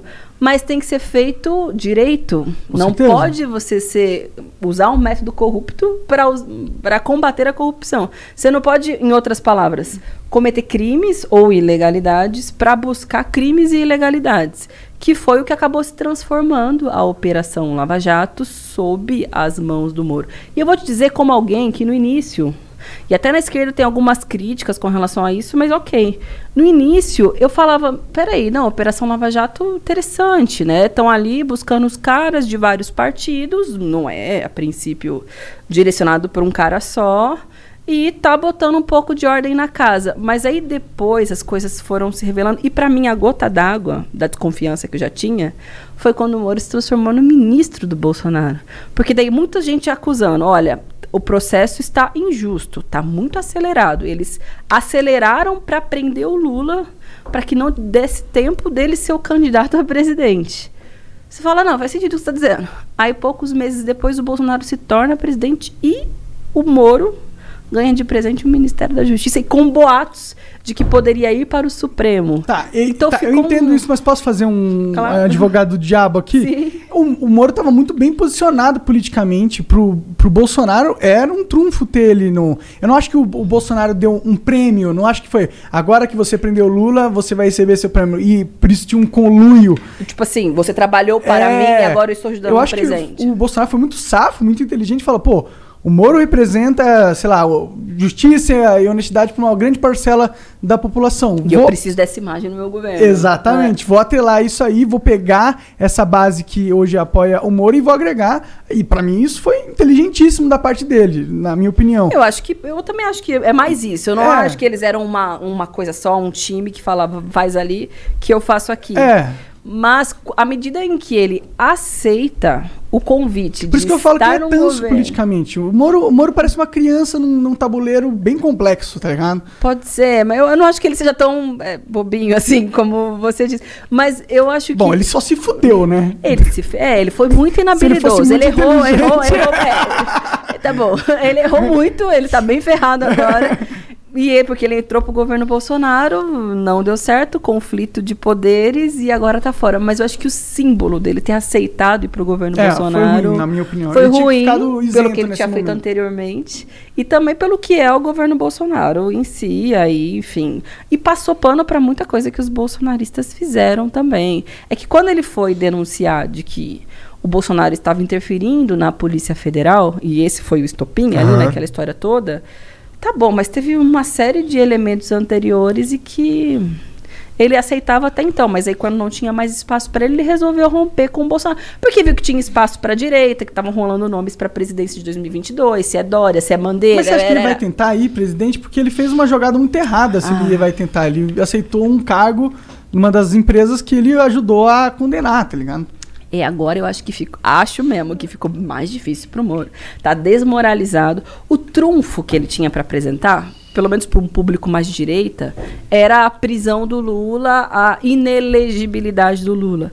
Caiu Caralho, por tirou onda agora. Ine- mas eu falei devagarzinho para não sair um trelelele. Mas é, agora caiu tudo por terra. É, Ele virou, tá bem desmoralizado, eu acho. É, e os bolsonaristas que gostavam do Moro, rachou ali um pouco a base, né? É, tem, Achou bastante, né? é, tem os bolsonaristas gadão demais que vão pro Bolsonaro até o fim. importa o que aconteça. E aí eles acharam com o É. Moro. E tem a galera que ainda vê o Moro como uma figura i- id- idônea. E eu, entendo essa questão de, tipo. Cara, tem gente que ainda viu o Lula como uma figura idônea. mas pô, E dá- aí ela vai ficar puta com isso que eu falei agora. Eu entendo, bicho. Eu acho que tem posições. Mas acho que não dá pra comparar um com o outro, né? Tipo, eu, eu sei que o, ele vacilou nesse negócio de ter sido. Talvez ele, ele, ele, que- ele. Eu acho que ele já sabia que o, o Lula era culpado. E como juiz você ter essa mentalidade é errado. O juiz ele tem que ser imparcial e se ater às provas. Ele também não pode fazer conversa com a procuradoria pra tentar matar o caso para É. porque isso não é o juiz, o juiz não tem que fazer isso, eu entendo, e ele errou nisso, e eu acho que é por isso que ele tá se fudendo também. É. E mas ao mesmo tempo, Errou, é que quando fala assim, errou, parece que ah, ah foi um vacilo. É, foi sem Isso, querer. isso, isso aí é um, é um errão, tá não, é ligado? um, é um crasso. juiz não faz isso. E é um erro, inclusive, pro, pra algo que as pessoas queriam, que era ver o, Lula sendo ah, julgado pelas coisas que ele fez. É, né? tudo bonitinho, que aí não tinha. Se fizesse tudo bonitinho e tivesse tudo lá bonitinho, não tinha, não tinha voltar atrás. Mas eu acho que né? naquela época rolou um desespero muito forte de que, mano, é, o Brasil vai virar a Venezuela tal. O, o esque... Porque é, é, é um pouco sinistro e macabro os esquemas do PT, na minha visão, tá? É sinistro e macabro. Eu, eu acho que é, virou uma organização que visa o poder pelo poder não tá preocupado com realmente fazer o país ser o melhor país do mundo, tá preocupado em fazer o país ser o melhor país do mundo de acordo com a visão míope que eles têm e para isso vale qualquer coisa. Entendeu? E quando entra no vale qualquer coisa, você virou um um pirata, sei lá. Eh, Não tá seguindo. Você não é um estatista, você é um pirata. E isso me, me preocupava muito. E, e eu acho que preocupava uma grande. E ainda preocupa até hoje, uma grande parcela da população. E naquela época, essa preocupação eh, criou um ambiente que eu acho que fume- fomentou o Moro a cair nesse erro. Porque acho que tinha tanta gente que queria também, e no, o, o Lula atrás da grades, por motivos nobres e por motivos escusos também, porque ele é uma grande força política e existem Sim. os adversários dele que não querem ludar, que são adversários que são tão monstruosos e macabros quanto, na minha opinião. Eu não vejo nenhum desses grandes players políticos como bons moços. Eu acho que são tudo uns puta veiaco que quer só poder e quer só ser e, e aparecer e o caralho. E é isso, basicamente. Mas eu entendo por que o Moro seguiu é, essa linha, apesar de ser um erro tremendo, entendeu? E eu acho que por entender, eu não. O motivo era, era nobre de certa forma. Sei lá, é isso que eu tô querendo dizer. Entendi. Como se fosse assim, é, como o, não- seria como era necessário na sua visão, né? Nessa visão, o Lula ser punido, então faz sentido o processo ilegal que o Moro fez. Não que faz Um sentido. troço meio maquiavélico. É, não que faz sentido no, no que eu acho que é correto, mas que faz sentido que eu entendo porque existia forças que Força levaram a isso acontecer. Claro, é. É. Pode ser, mas um juiz não pode fazer Não, isso. é, essa não. é a grande questão. E ele tem que se fuder nesse é, sentido. porque você não pode utilizar o poder que você tem e que, no caso, ele não tinha, porque o julgamento do Supremo sobre a volta dos direitos políticos do Lula, é como eu estava dizendo, não é se ele é culpado ou inocente, porque vai ter um novo julgamento dele. A questão é, o processo não poderia ter transcorrido na vara de Curitiba, que é onde o Moro é juiz. Ele usou a Operação Lava Jato para transbordar as atribuições deles. Com certeza, Então você não é. devia nem ter se metido nisso. Ainda não saiu o resultado da avaliação do Supremo sobre essa troca de mensagens entre eles, Dallagnol e outros procuradores. Aí sim vai ser a prova dos nove, ou seja, não só você não deveria ter jogado, como o que você fez foi muito escroto, foi muito errado. E aí tá suspenso o processo. O Castro Nunes pediu, que é um dos ministros, né, que foi indicado pelo Bolsonaro, Ah. inclusive, pediu vistas, que é, enfim, para analisar melhor. Acho que ele vai circular, vai ver ali entre os fazem dele. o que Esse lance sei. do, do, do Gil. Eles é, vão, é, eles vão é, extorquir um pouquinho o Bolsonaro pra ver o que, que eles podem ganhar. Se não puderem ganhar nada, eles vão fuder eles. Bom, o Monark pode falar isso, você não. Sim. eu não sei o que ele vai fazer. Eu não sei mesmo. Eu já li análise dizendo que ele vai sim é, ferrar o Moro. Gente dizendo que não, que também o mais importante já aconteceu, que foi a volta dos direitos políticos do Lula. Gente, eu não, assim, hoje em dia eu arrisco pouco Então, ter um palpite que a pensando- coisa está tão dinâmica, né? Quando eu vejo esses grandes movimentos assim, a, minha, a dúvida que fica na minha cabeça é o que, que é político e o que, que é justo. Sabe? Eu entro, eu entro nessa pira. É, por exemplo, tá legal, o, o, o Lula foi restituído os poderes políticos dele pelo, pelo galera do STF lá. O que que nessa decisão é justo e o que que nessa, ne- nessa decisão é, é político? Porque quem indica os caras que estão lá é os caras que estão na situação em algum momento, não é? Então, pô, ó, eu posso estar enganado nessa, mas parece que esse, esse processo, te- tem um processo, acho que esse processo do Moro mesmo, não foi o que o Gilmar Mendes votou anteontem? Foi, que ele deu um. Então, o cara, ele pediu vista em 2016, cara. Então, porra, foi mó tempão, cara. É, eles adoram fazer isso. Teve um negócio da liberação da maconha também. Que tava vários votos a em favor. cima, né? Aí o- 16, 18, eu não lembro. É, o sei Gilmar direito. Mendes pegou, ah, vou fazer vista. Ficou anos, aí É. volta, aí, pe- aí volta, aí outro cara, vou pegar aqui, vou fazer vista, aí fica mais anos. Aí, fala, pô, os caras não querem julgar, a verdade é essa. É, eu acho que tudo é político. You might have noticed a change in your neighborhood lately. Yep, Sprint stores are now T Mobile stores. Now that Sprint is T Mobile, you get more coverage, value, and benefits than ever before. We've invested billions to bring our 5G from big cities to small towns across America. And great coverage is just the start. From high speed mobile hotspot data to weekly deals and giveaways, our customers get tons of great benefits. Head to your new T Mobile store to learn more. Qualifying service and capable device required. Coverage not available in some areas. Some uses may require certain plan or features. Ctmobile.com. É, a justiça ela é política, tudo assim, toda prisão é uma prisão política, seja da pessoa, de um anônimo que foi pego com algumas parangas de maconha no bolso e aí foi considerado um grande traficante e ali ficou anos da vida dele por causa de uma bobagem. E aí eu tenho a mesma, imagino a mesma leitura Sim, que você sim. sobre o que deveria ser a política de drogas, Total. né? Não sei detalhe, mas nesse geral o meu é fazer igual a Califórnia. Califórnia. É, faz igual a Califórnia. Mas- Pega o dinheiro e bota na educação. Igual na Califórnia. É, tá bom. Né? Mas isso também é poder. ó, Deixar aquele menino preso por um é, porte ou consumo de maconha é também uma política de, de Estado. É a política que o policial que abordou o sujeito na hora teve. É do sistema jurídico de justiça. Mas aqui você está falando uma política que é realmente fundamentada numa regra burra. Mas tem políticas fundamentadas em regras. Tipo, cara matou alguém, vai preso. É. Ninguém vai. é, foi- foi justo. Não é só uma prisão Claro. política, é uma prisão justa. né? É que tem o pequeno, que é o pequeno, assim, que ferra a vida de muita gente, que é isso, que amassa a carcerária brasileira, muitos deles é por conta disso. Mas eu acho que mesmo subindo degraus no judiciário, nas grandes decisões do país, do Supremo, também tem política. Não tem, as pessoas, não só por elas terem sido indicadas, né, por presidentes, mas é porque elas têm as suas próprias visões de mundo. E eu não sou da área, não fiz direito, é apesar só de lidar com indicadas. isso de algum jeito como deputada. Mas também tem interpretações, né, da lei, da, da letra morta. E aí o cara tem a doutrina que ele acredita, tem o que ele acha que tem que ser feito. E... Então, sim, é político, né? Por que que uma hora ele é, acha que o cara é o próprio Supremo declarou o Lula como culpado. E agora tá dizendo, não, mas nem o processo não deveria ter sido feito. Tá tudo errado desde o começo. Não é que ele seja inocente, é que tá tudo errado do jeito que foi Vai feito. ter um novo processo para ver se ele é inocente ou não, é o que o Supremo tá dizendo. É, mas- que- é, ó, eu, Daqui a 15 anos, pô. O que, que você acha desse negócio do PT? Vai, tipo, numa saia justa aqui um pouquinho. Você acha que eles são inocentes? Ou no sentido, você acha que o PT não tá fazendo merda, não fez merda? Merdas en enormes, de grandes magnitudes? Eu acho que fez. é, teve corrupção nos governos do PT, assim, como um.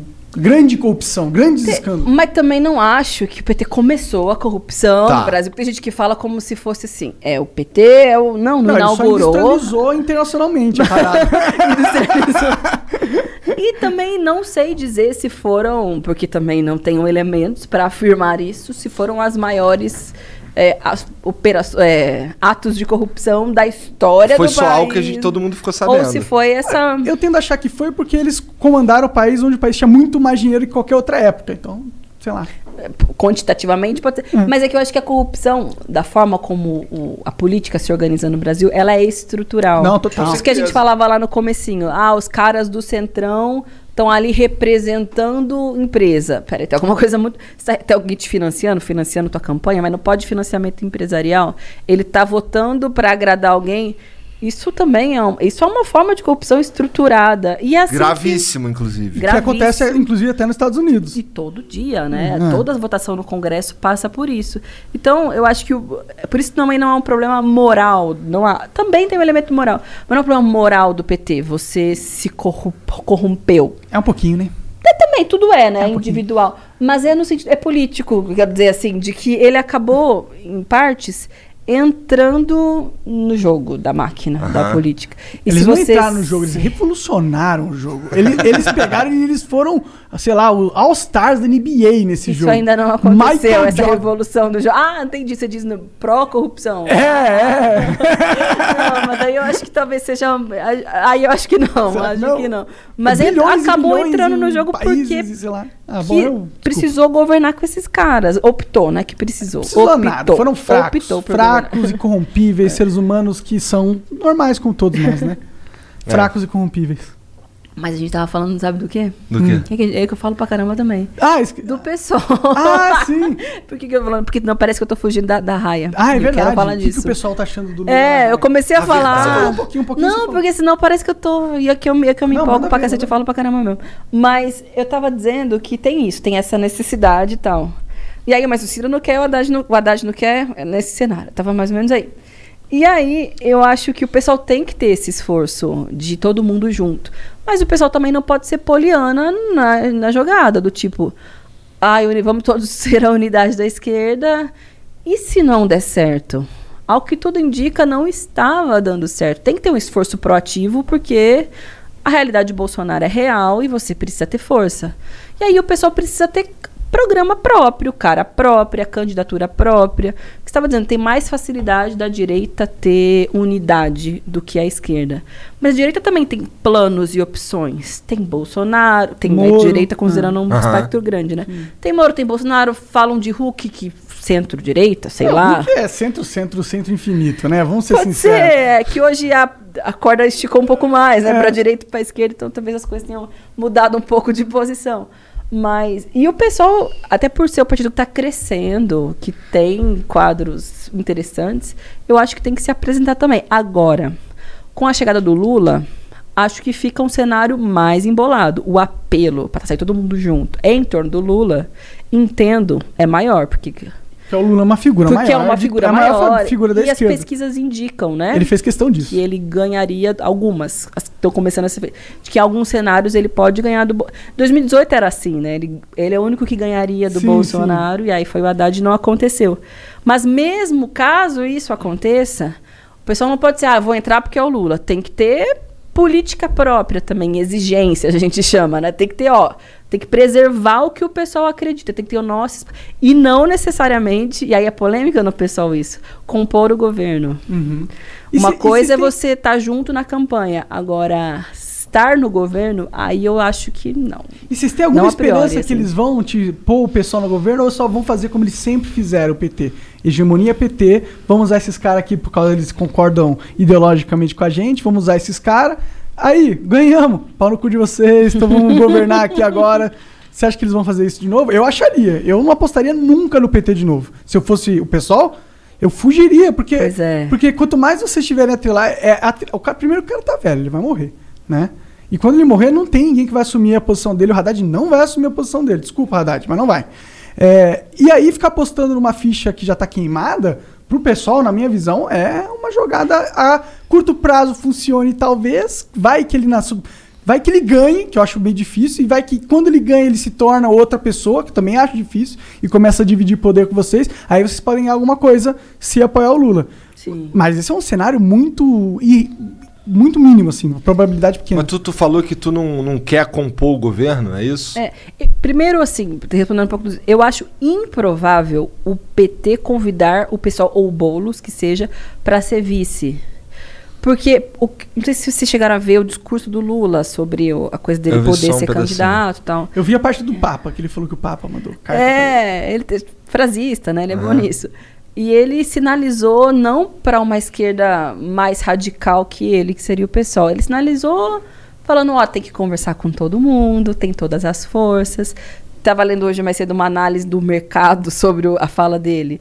Dizendo, ah, é mais Lula 2014 do que um Lula de 89, que era o Lula do sonho, da espera. Era um cara mais pragmático. E ele está sinalizando mais pro mercado. Tem um papo, que aí, se é verdade eu não sei, posso falar um grande absurdo, de que estão procurando um nome como Luísa Trajano, da, do Magazine Luiza, Aham. para ser a vice. Então, não acho que o PT queira, como projeto de país para os próximos anos, ou para derrotar o Bolsonaro, que seja, ter uma composição de chapa que vá mais para a esquerda. Acho improvável. Vai querer um pouco mais, como já fez em outras vezes. Com o Temer, com o Zé Alencar. Foi essa a história do PT governando no país, né? E aí, ne- mesmo nesse cenário, podem convidar o pessoal para ter um ministério. Aí eu acho que. Sabe por quê? Porque o governo acaba sendo reflexo do que defendeu na campanha. Tem contradições, as coisas mudam. Mas se na campanha você já está com o pé muito plum, fora da canoa, durante o governo você vai sair da canoa completamente. Assim, É. Eu acho. É assim. É, e porque tem muita vontade de derrotar o Bolsonaro, assim.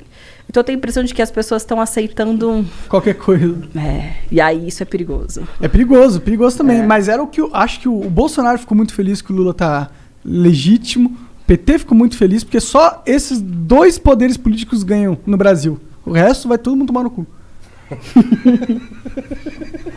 É. É mais ou menos isso também. hoje por hoje.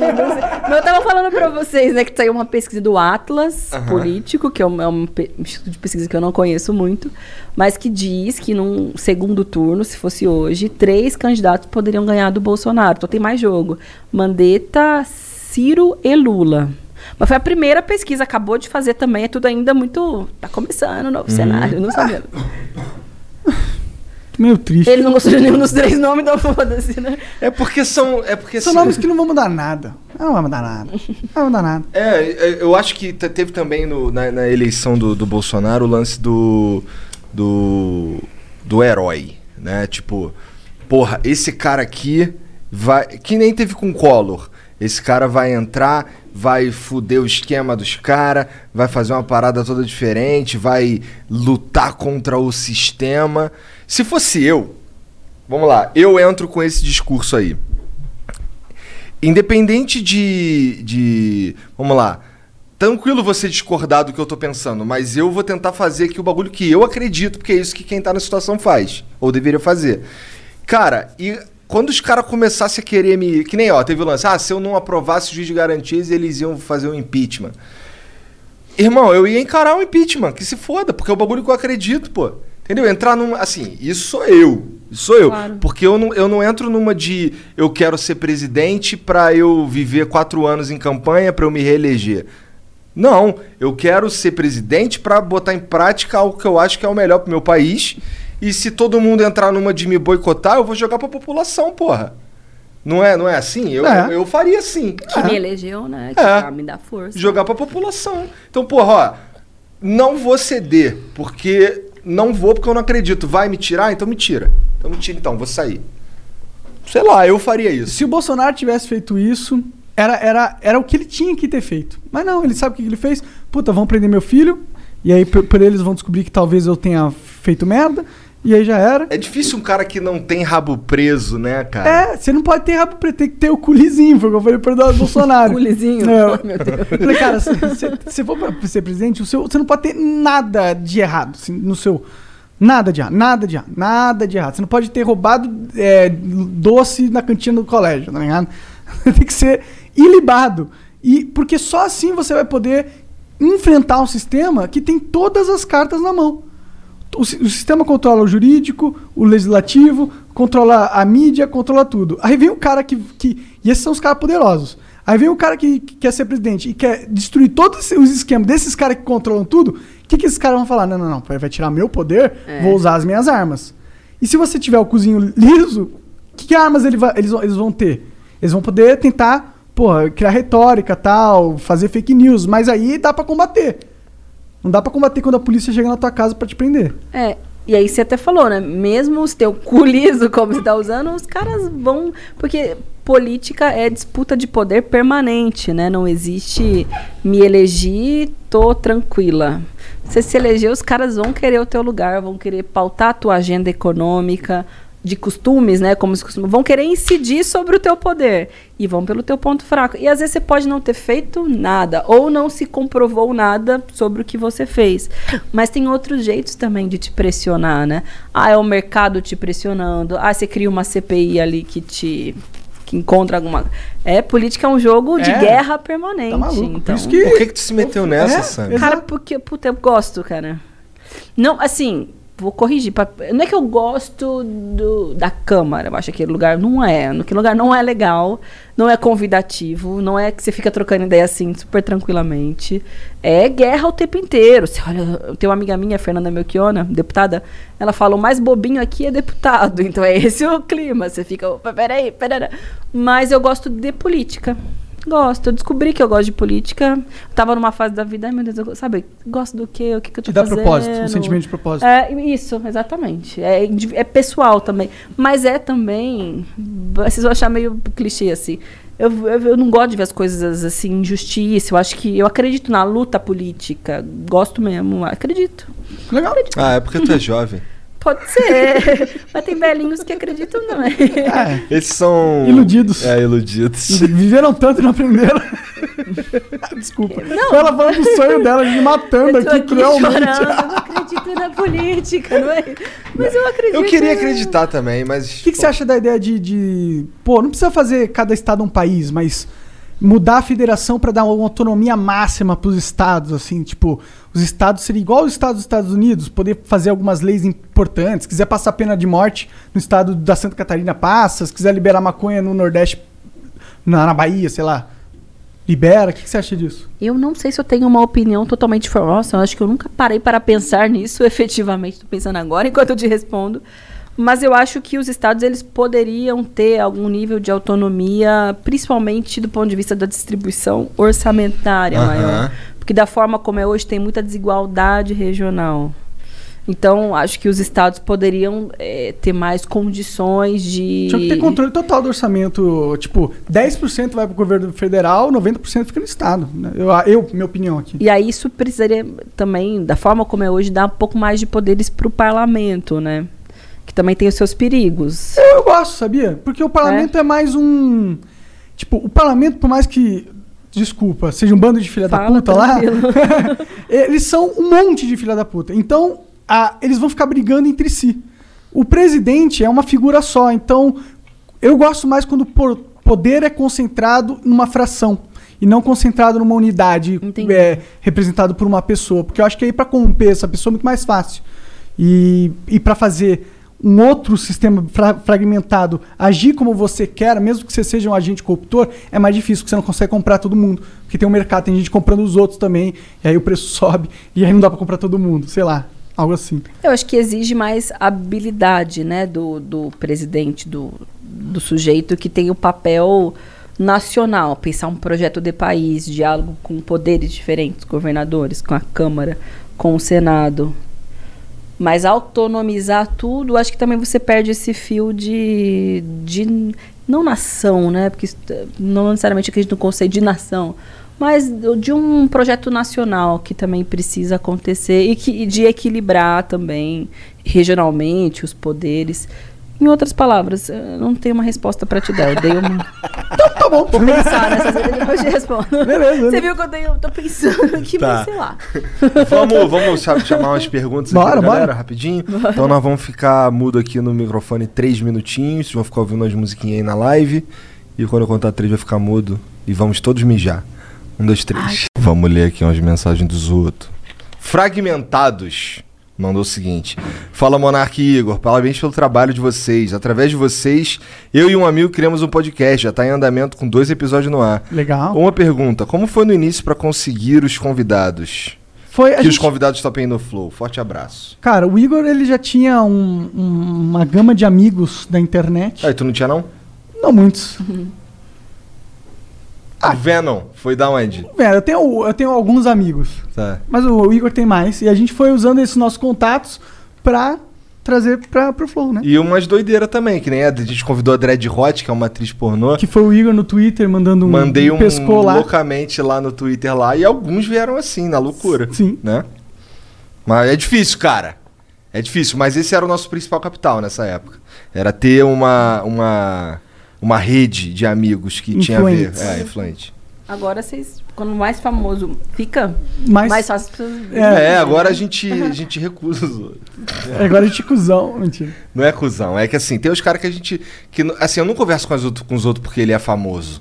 Eu converso com os outros porque ele adiciona alguma coisa, sabe? E, e- e não é todo famoso que, Que eu quero é- conversar. que eu quero conversar. Então, não tem, tem, tem pouco a ver com fama, tem mais a ver com relevância, sabe? O Seisfert mandou aqui, ó. Sal, sal família. Sâmia, acho muito válido e interessante que vocês da esquerda defenda, defendam a, li- a liberdade e a igualdade. E com esse pensamento, vocês defendem o aborto e o direito do indivíduo escolher como se identifica. Mas por que para você esse argumento de liberdade não vale para liberar as armas? Hum, Isso é bom. Porque eu eu sou a favor da liberdade. E isso tem a ver com liberdade de comprar uma arma, tem a ver com uma porrada de liberdade, entendeu? Que a maioria quem defende são vocês. É. Eu não sei se esse conceito existe, mas eu acho que tem uma diferença entre liberdade individual Ah. e liberdade coletiva. Tô inventando Tá. agora, talvez, não sei. Pra mim, o tema do aborto e da legalização das drogas, ou da maconha, mais, né, que mais comum de ser dito, tem a ver com liberdades individuais. Tem a ver com o teu corpo, teu comportamento, tua escolha, e isso não diz respeito a absolutamente mais ninguém. A sua opção sobre um hábito individual. As armas não se trata de uma questão individual. Ela vai ter necessariamente, é para isso que ela serve, ela vai ter uma consequência para uma ou mais pessoas. E o intuito dela sempre é matar ou machucar ao ponto de dar uma ferrada básica na pessoa.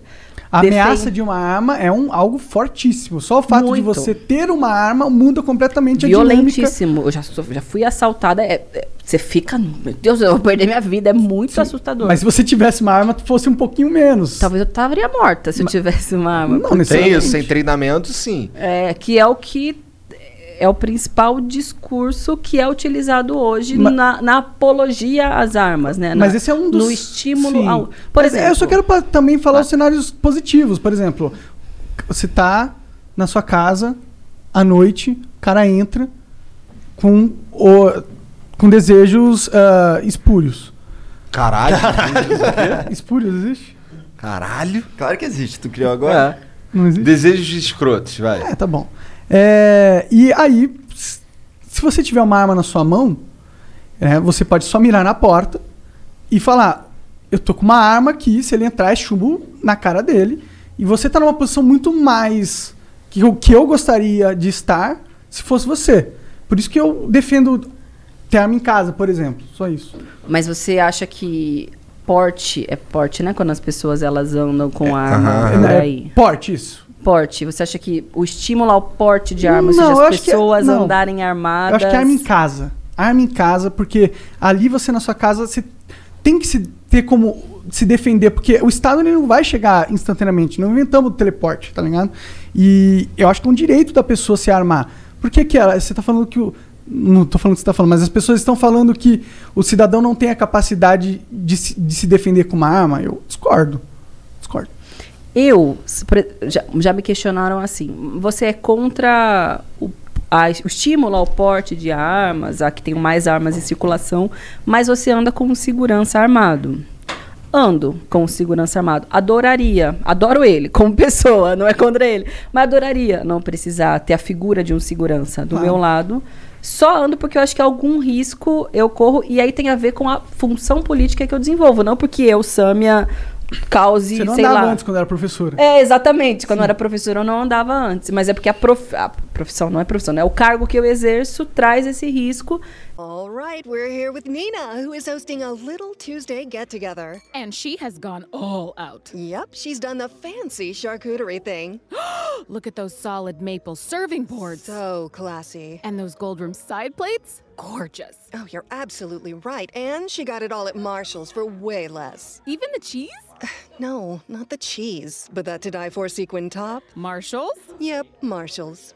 Fabulous brands. Feel good prices At Marshall's. E aí é uma consequência também o Estado, porque ele é contratado com verba do gabinete, precisa me amparar. Eu poderia, por exemplo, fazer como faz o Eduardo Bolsonaro, que tem homens da Polícia Federal que o escoltam. Tem gente que tem a Polícia Legislativa, eu prefiro Uma segurança particular. é, porque eu confio mais, porque eu me sinto melhor.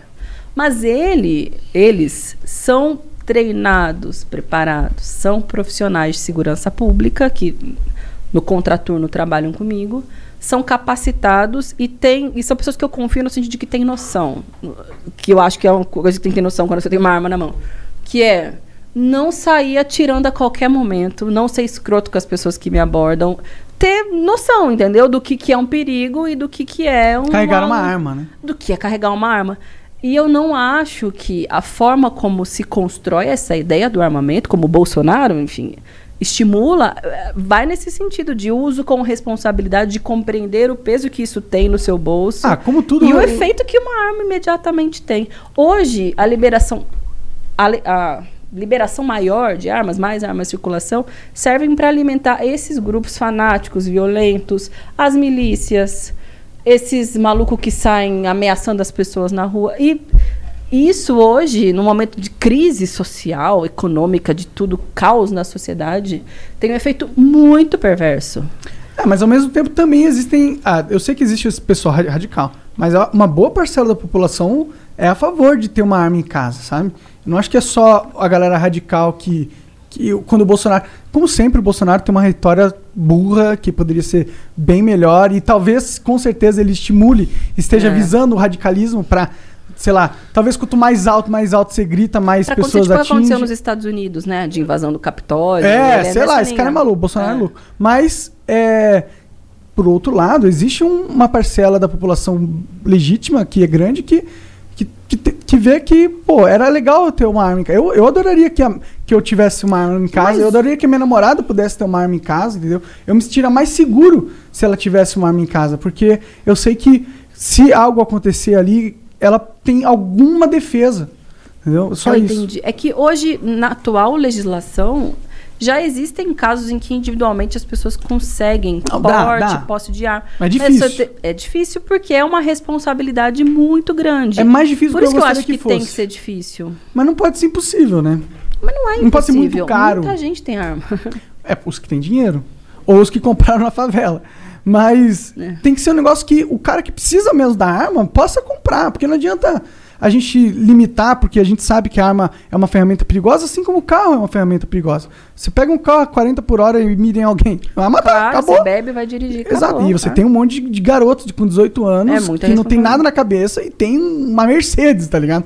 Então, eu acho que a gente, ok, tem que deixar, tem que ter uma lei para que conseguir arma, a gente tire os malucos, tire os caras que tem é, já foram presos, tem passagem na polícia, tira os caras que não conseguem levantar o braço porque não ia vai conseguir mirar, entendeu? Porque tem Parkinson, tá? Tira os caras que não conseguem usar arma. Mas facilita para as pessoas poderem ter arma em casa. Eu, eu sou dessa visão, assim, que não seria ruim, seria benéfico para a sociedade.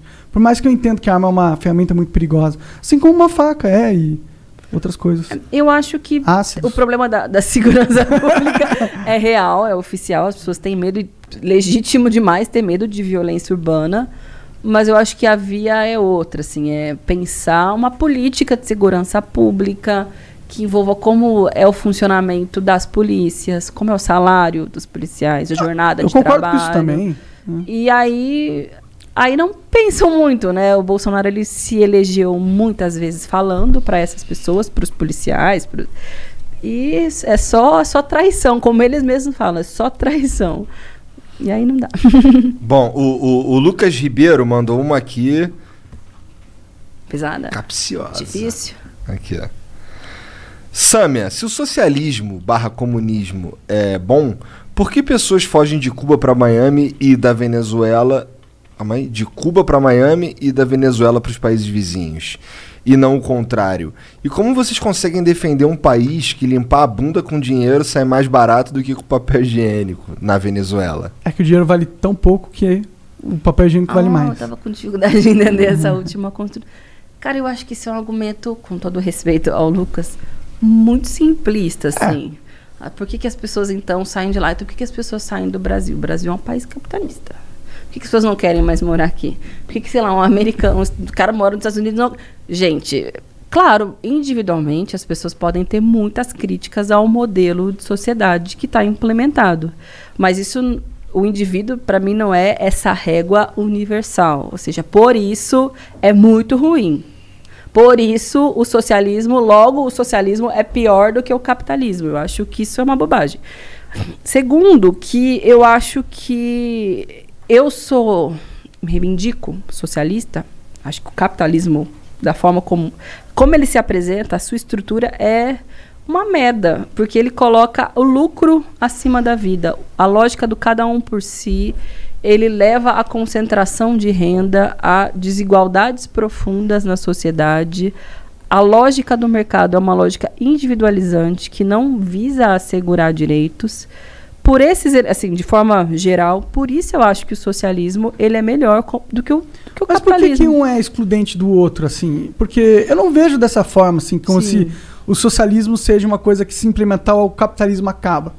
Porque, primeiro, o que, que é socialismo de verdade? Né? É, eu acho que a gente tem uma concepção que é a concepção histórica, né? Que você vai pegar a China, eh, sei lá, os países que implementaram aquele socialismo da... E União você, Soviética. da União Soviética, que é uma, foi um fracasso, né? não tem como contestar isso, mas eh, o socialismo hoje em dia, pelo menos na cabeça do jovem, ele evoluiu muito mais por uma preocupação com o próximo e saber que existem coisas além do progresso estrutural da economia e financeiro e que eu concordo com a crítica que isso está meio jogado na sociedade hoje. Eu não concordo que é por causa do capitalismo em si. Eu acho que isso é por causa da natureza humana e de, como a política está sendo construída. Mas eu acho que é importante que pessoas tenham essa visão de se preocupar com o todo, entendeu? É, não dá pra gente ignorar o indivíduo é muito importante, eu acho que é a parte mais importante da sociedade, mas a sociedade é uma quantidade é, vasta de indivíduos, não tem como ignorar que isso, é, por ter muita gente, isso muda a regra do jogo e a gente tem que se preocupar com esse fator. E eu acho importante. E essa é a parte do socialismo que eu me identifico, sabe? Eu acho que é, é legal. Eu, eu, eu gosto da, dessa. Pô, vamos se preocupar com os outros. Vamos pôr uma renda mínima aqui, porque é, não só é uma questão de se preocupar com os outros, mas eu ainda acho que é uma questão capitalista interessante também, porque você fomenta a economia de uma maneira inteligente, mas também vem de, de, de, de um sentimento de não vamos deixar ninguém para trás, sabe? Eu acho isso im- importante. Mas o socialismo e o capitalismo, eles não são diferentes um do outro. Você vê que na China, o capitalismo reina lá, né? Eles- foi, foi assim que eles entraram no cenário político de verdade. Foi assim que eles conquistaram poder e autonomia. Foram implementando sistemas capitalistas em algumas regiões. Então eu não vejo o capitalismo como uma briga contra o socialismo. Assim. Eu acho que um pode existir ao mesmo tempo que o outro, como ideias, como fatores da humanidade, sei lá. É, acho que o, o capitalismo se baseia na troca de mercadoria né, e na exploração do trabalho para poder se constituir enquanto um sistema. É, ou seja, as pessoas elas não trabalham porque no que elas gostam e o trabalho delas não é voltado para o que a sociedade precisa necessariamente. concordo é voltado para aquilo que o patrão precisa e o quanto ela recebe tem a ver com a capacidade ou a vontade de pagamento do seu patrão. Quanto maior a desregulação do mercado, mais frágil fica essa relação para o indivíduo. Mas você acha que o patrão- E essa lógica, não imagina, só para ver essa lógica, aí eu discordo completamente. Não entendo, mas você acha que o, o padr- o patrão ele toma as decisões de acordo com o que ele quer? Ou ele toma as decisões de acordo. Claro que com ele quer é óbvio, né? Mas, mas com, de acordo com o que ele sente que a vida está demandando dele. Com o que ele pode, É, seria. porque você falou que o sistema ca- capitalista não visa colocar as pessoas para trabalharem no que é necessário. Eu discordo muito disso, na verdade. Porque a partir do momento que você tem a indústria que são importantes para a sociedade se desenvolvendo, você tem a prova que o que fomenta dentro do mercado é que o que existe demanda. E a, a demanda ela não vem dos desejos do patrão. A demanda ela vem das necessidades da população. Sim, Podem ser necessidades supérfluas ou não. Na maioria das vezes não são, elas precisam comer, É precisam de que eu saneamento, acho que essas necessidades no capitalismo, elas se voltam para as necessidades de lucro de uma classe, de um segmento da sociedade. Não necessariamente as necessidades da sociedade. Por exemplo, você falou do tema das indústrias. O Brasil passa por um processo profundo de desindustrialização. Outra palavra meio que- Caralho, tirou Desindustrialização. E não é o que o país precisaria. Seria muito importante, por exemplo, que o Brasil investisse em áreas estratégicas como ciência e tecnologia. Ou pensar mesmo a área de desenvolvimento tecnológico para a saúde, já que a gente está no contexto de pandemia. Mas não necessariamente é o setor mais lucrativo. Então, acho que a forma como a economia se organiza num país capitalista, ele não é voltado para essa necessidade social. Ela é voltada para onde o sujeito vê que tem espaço de lucratividade, de acumulação de riqueza. E essa é uma lógica que. Mas o Estado não dificulta também É, a- mas isso é culpa o do surgimento de- dessas paradas?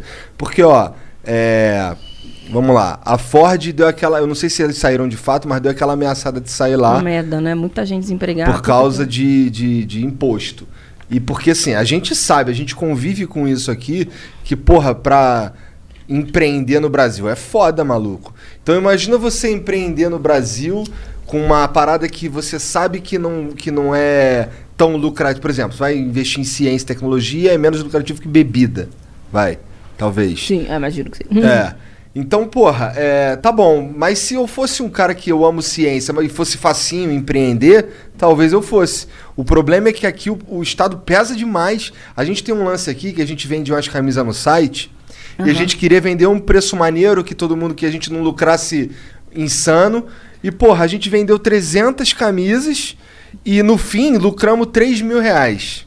Isso significa que a gente não consegue pagar nenhum funcionário. Tá ligado? Tá ligado? Entendi. Então, então assim, a gente, a gente, a gente não consegue, porque assim, tem um lance do ICMS. Aí o Brasil é uma bagunça fiscal fodida. Se eu for mandar pro daqui pro Ceará, eu tenho que pagar o ICMS e eu tenho que pagar um, um, um negócio que é o aviso que eu paguei o imposto. Entendi. Então é um bagulho que tu fica, caralho, é muito difícil. Aqui é foda.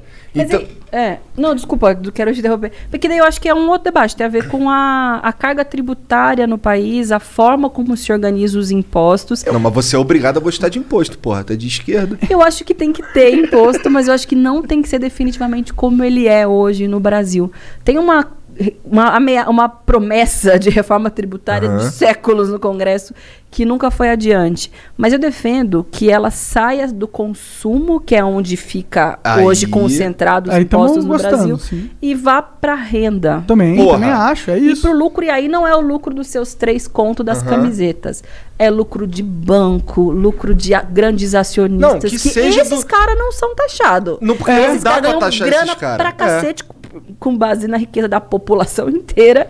E eles não são sobretaxados. Agora, o pobre que ganha menos de um salário mínimo tá pagando imposto se ele tá bebendo É. água. Se ele conseguir comprar água, porque a É, coisa porque- tá braba te- hoje. Exatamente, você tá falando é real, porque é só é fácil fazer essa conta. É assim, vamos lá. Se eu ganho 50 mil reais e pago, ah, sei lá, 5, rea 5 mil reais de imposto, de qualquer, sei lá, qualquer coisa aí, eu tô pagando menos imposto que o cara de que ganha mil reais e É paga verdade. 400 reais, 500 reais de imposto. Proporcionalmente você paga É. muito. Aí se cai sobre o consumo, sei lá, eu comprei um celular. Se eu comprei um celular, se uma pessoa com um salário mínimo comprou um celular, um cara milionário comprou um celular, a gente está pagando exatamente Exato, o mesmo. isso. E a carga tributária fica toda concentrada em necessidades humanas, de consumir, de Aham. se alimentar, de se comunicar, que seja. Bom, então aí a gente concorda Concordo pra pra caralho. sim. Legal. então tem vou fazer uma nova propaganda. Entrem aí, pessoal. Reforma tributária solidária. É esse o nome que a gente dá, que é a inversão da pirâmide. E aí os, da, os economistas economistas tal, chegaram à conclusão de que, com isso, você aumenta a arrecadação do Estado, se você tirar do consumo e for sobre a renda e sobre o lucro, e pro, grandes propriedades tipo iate, jatinho. E você, as pessoas mais pobres pagam menos, as mais ricas pagam mais e o Estado ganha mais. E todo mundo começa a poder entrar no jogo de novo. É. É, e os Ah, produtos é ficam eu falei mais brincando, baratos, mas ficam mais dá uma olhada depois, é bem, bem assim. Acho que é um site mesmo que chama Reforma Tributária, eu não sei, enfim, o Google resolve depois.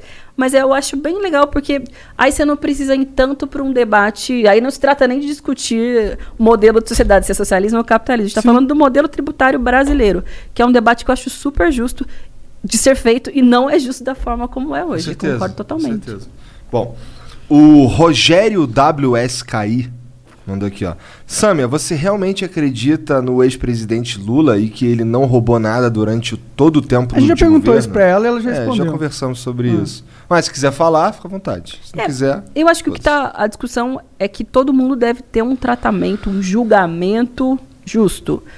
E o que aconteceu definitivamente não foi. Não só eu, não sou eu uma política que está dizendo isso. Juristas e comunidade internacional. E... Ó, eu confesso que eu, na época, eu ouvia isso pra caramba, ouvia, eu ouvia muito Boechat, que eu gostava pra caralho Hum, eu dele. também. E, e ele falava de várias paradas e falava desse lance aí do, de como tava sendo conduzidas as coisas e tal. E eu confesso que no começo eu ficava assim, caralho. Porra, mas o Lula é um filho da puta, porra. A gente realmente tem que usar qualquer meio pra fuder o cara. Mas aí a gente vai evoluindo o pensamento e eu depois eu comecei a, a entender que, porra, mas e se fosse, e se eu fosse o Lula, fosse eu ia comigo, ficar puto, é. tá ligado? É, não.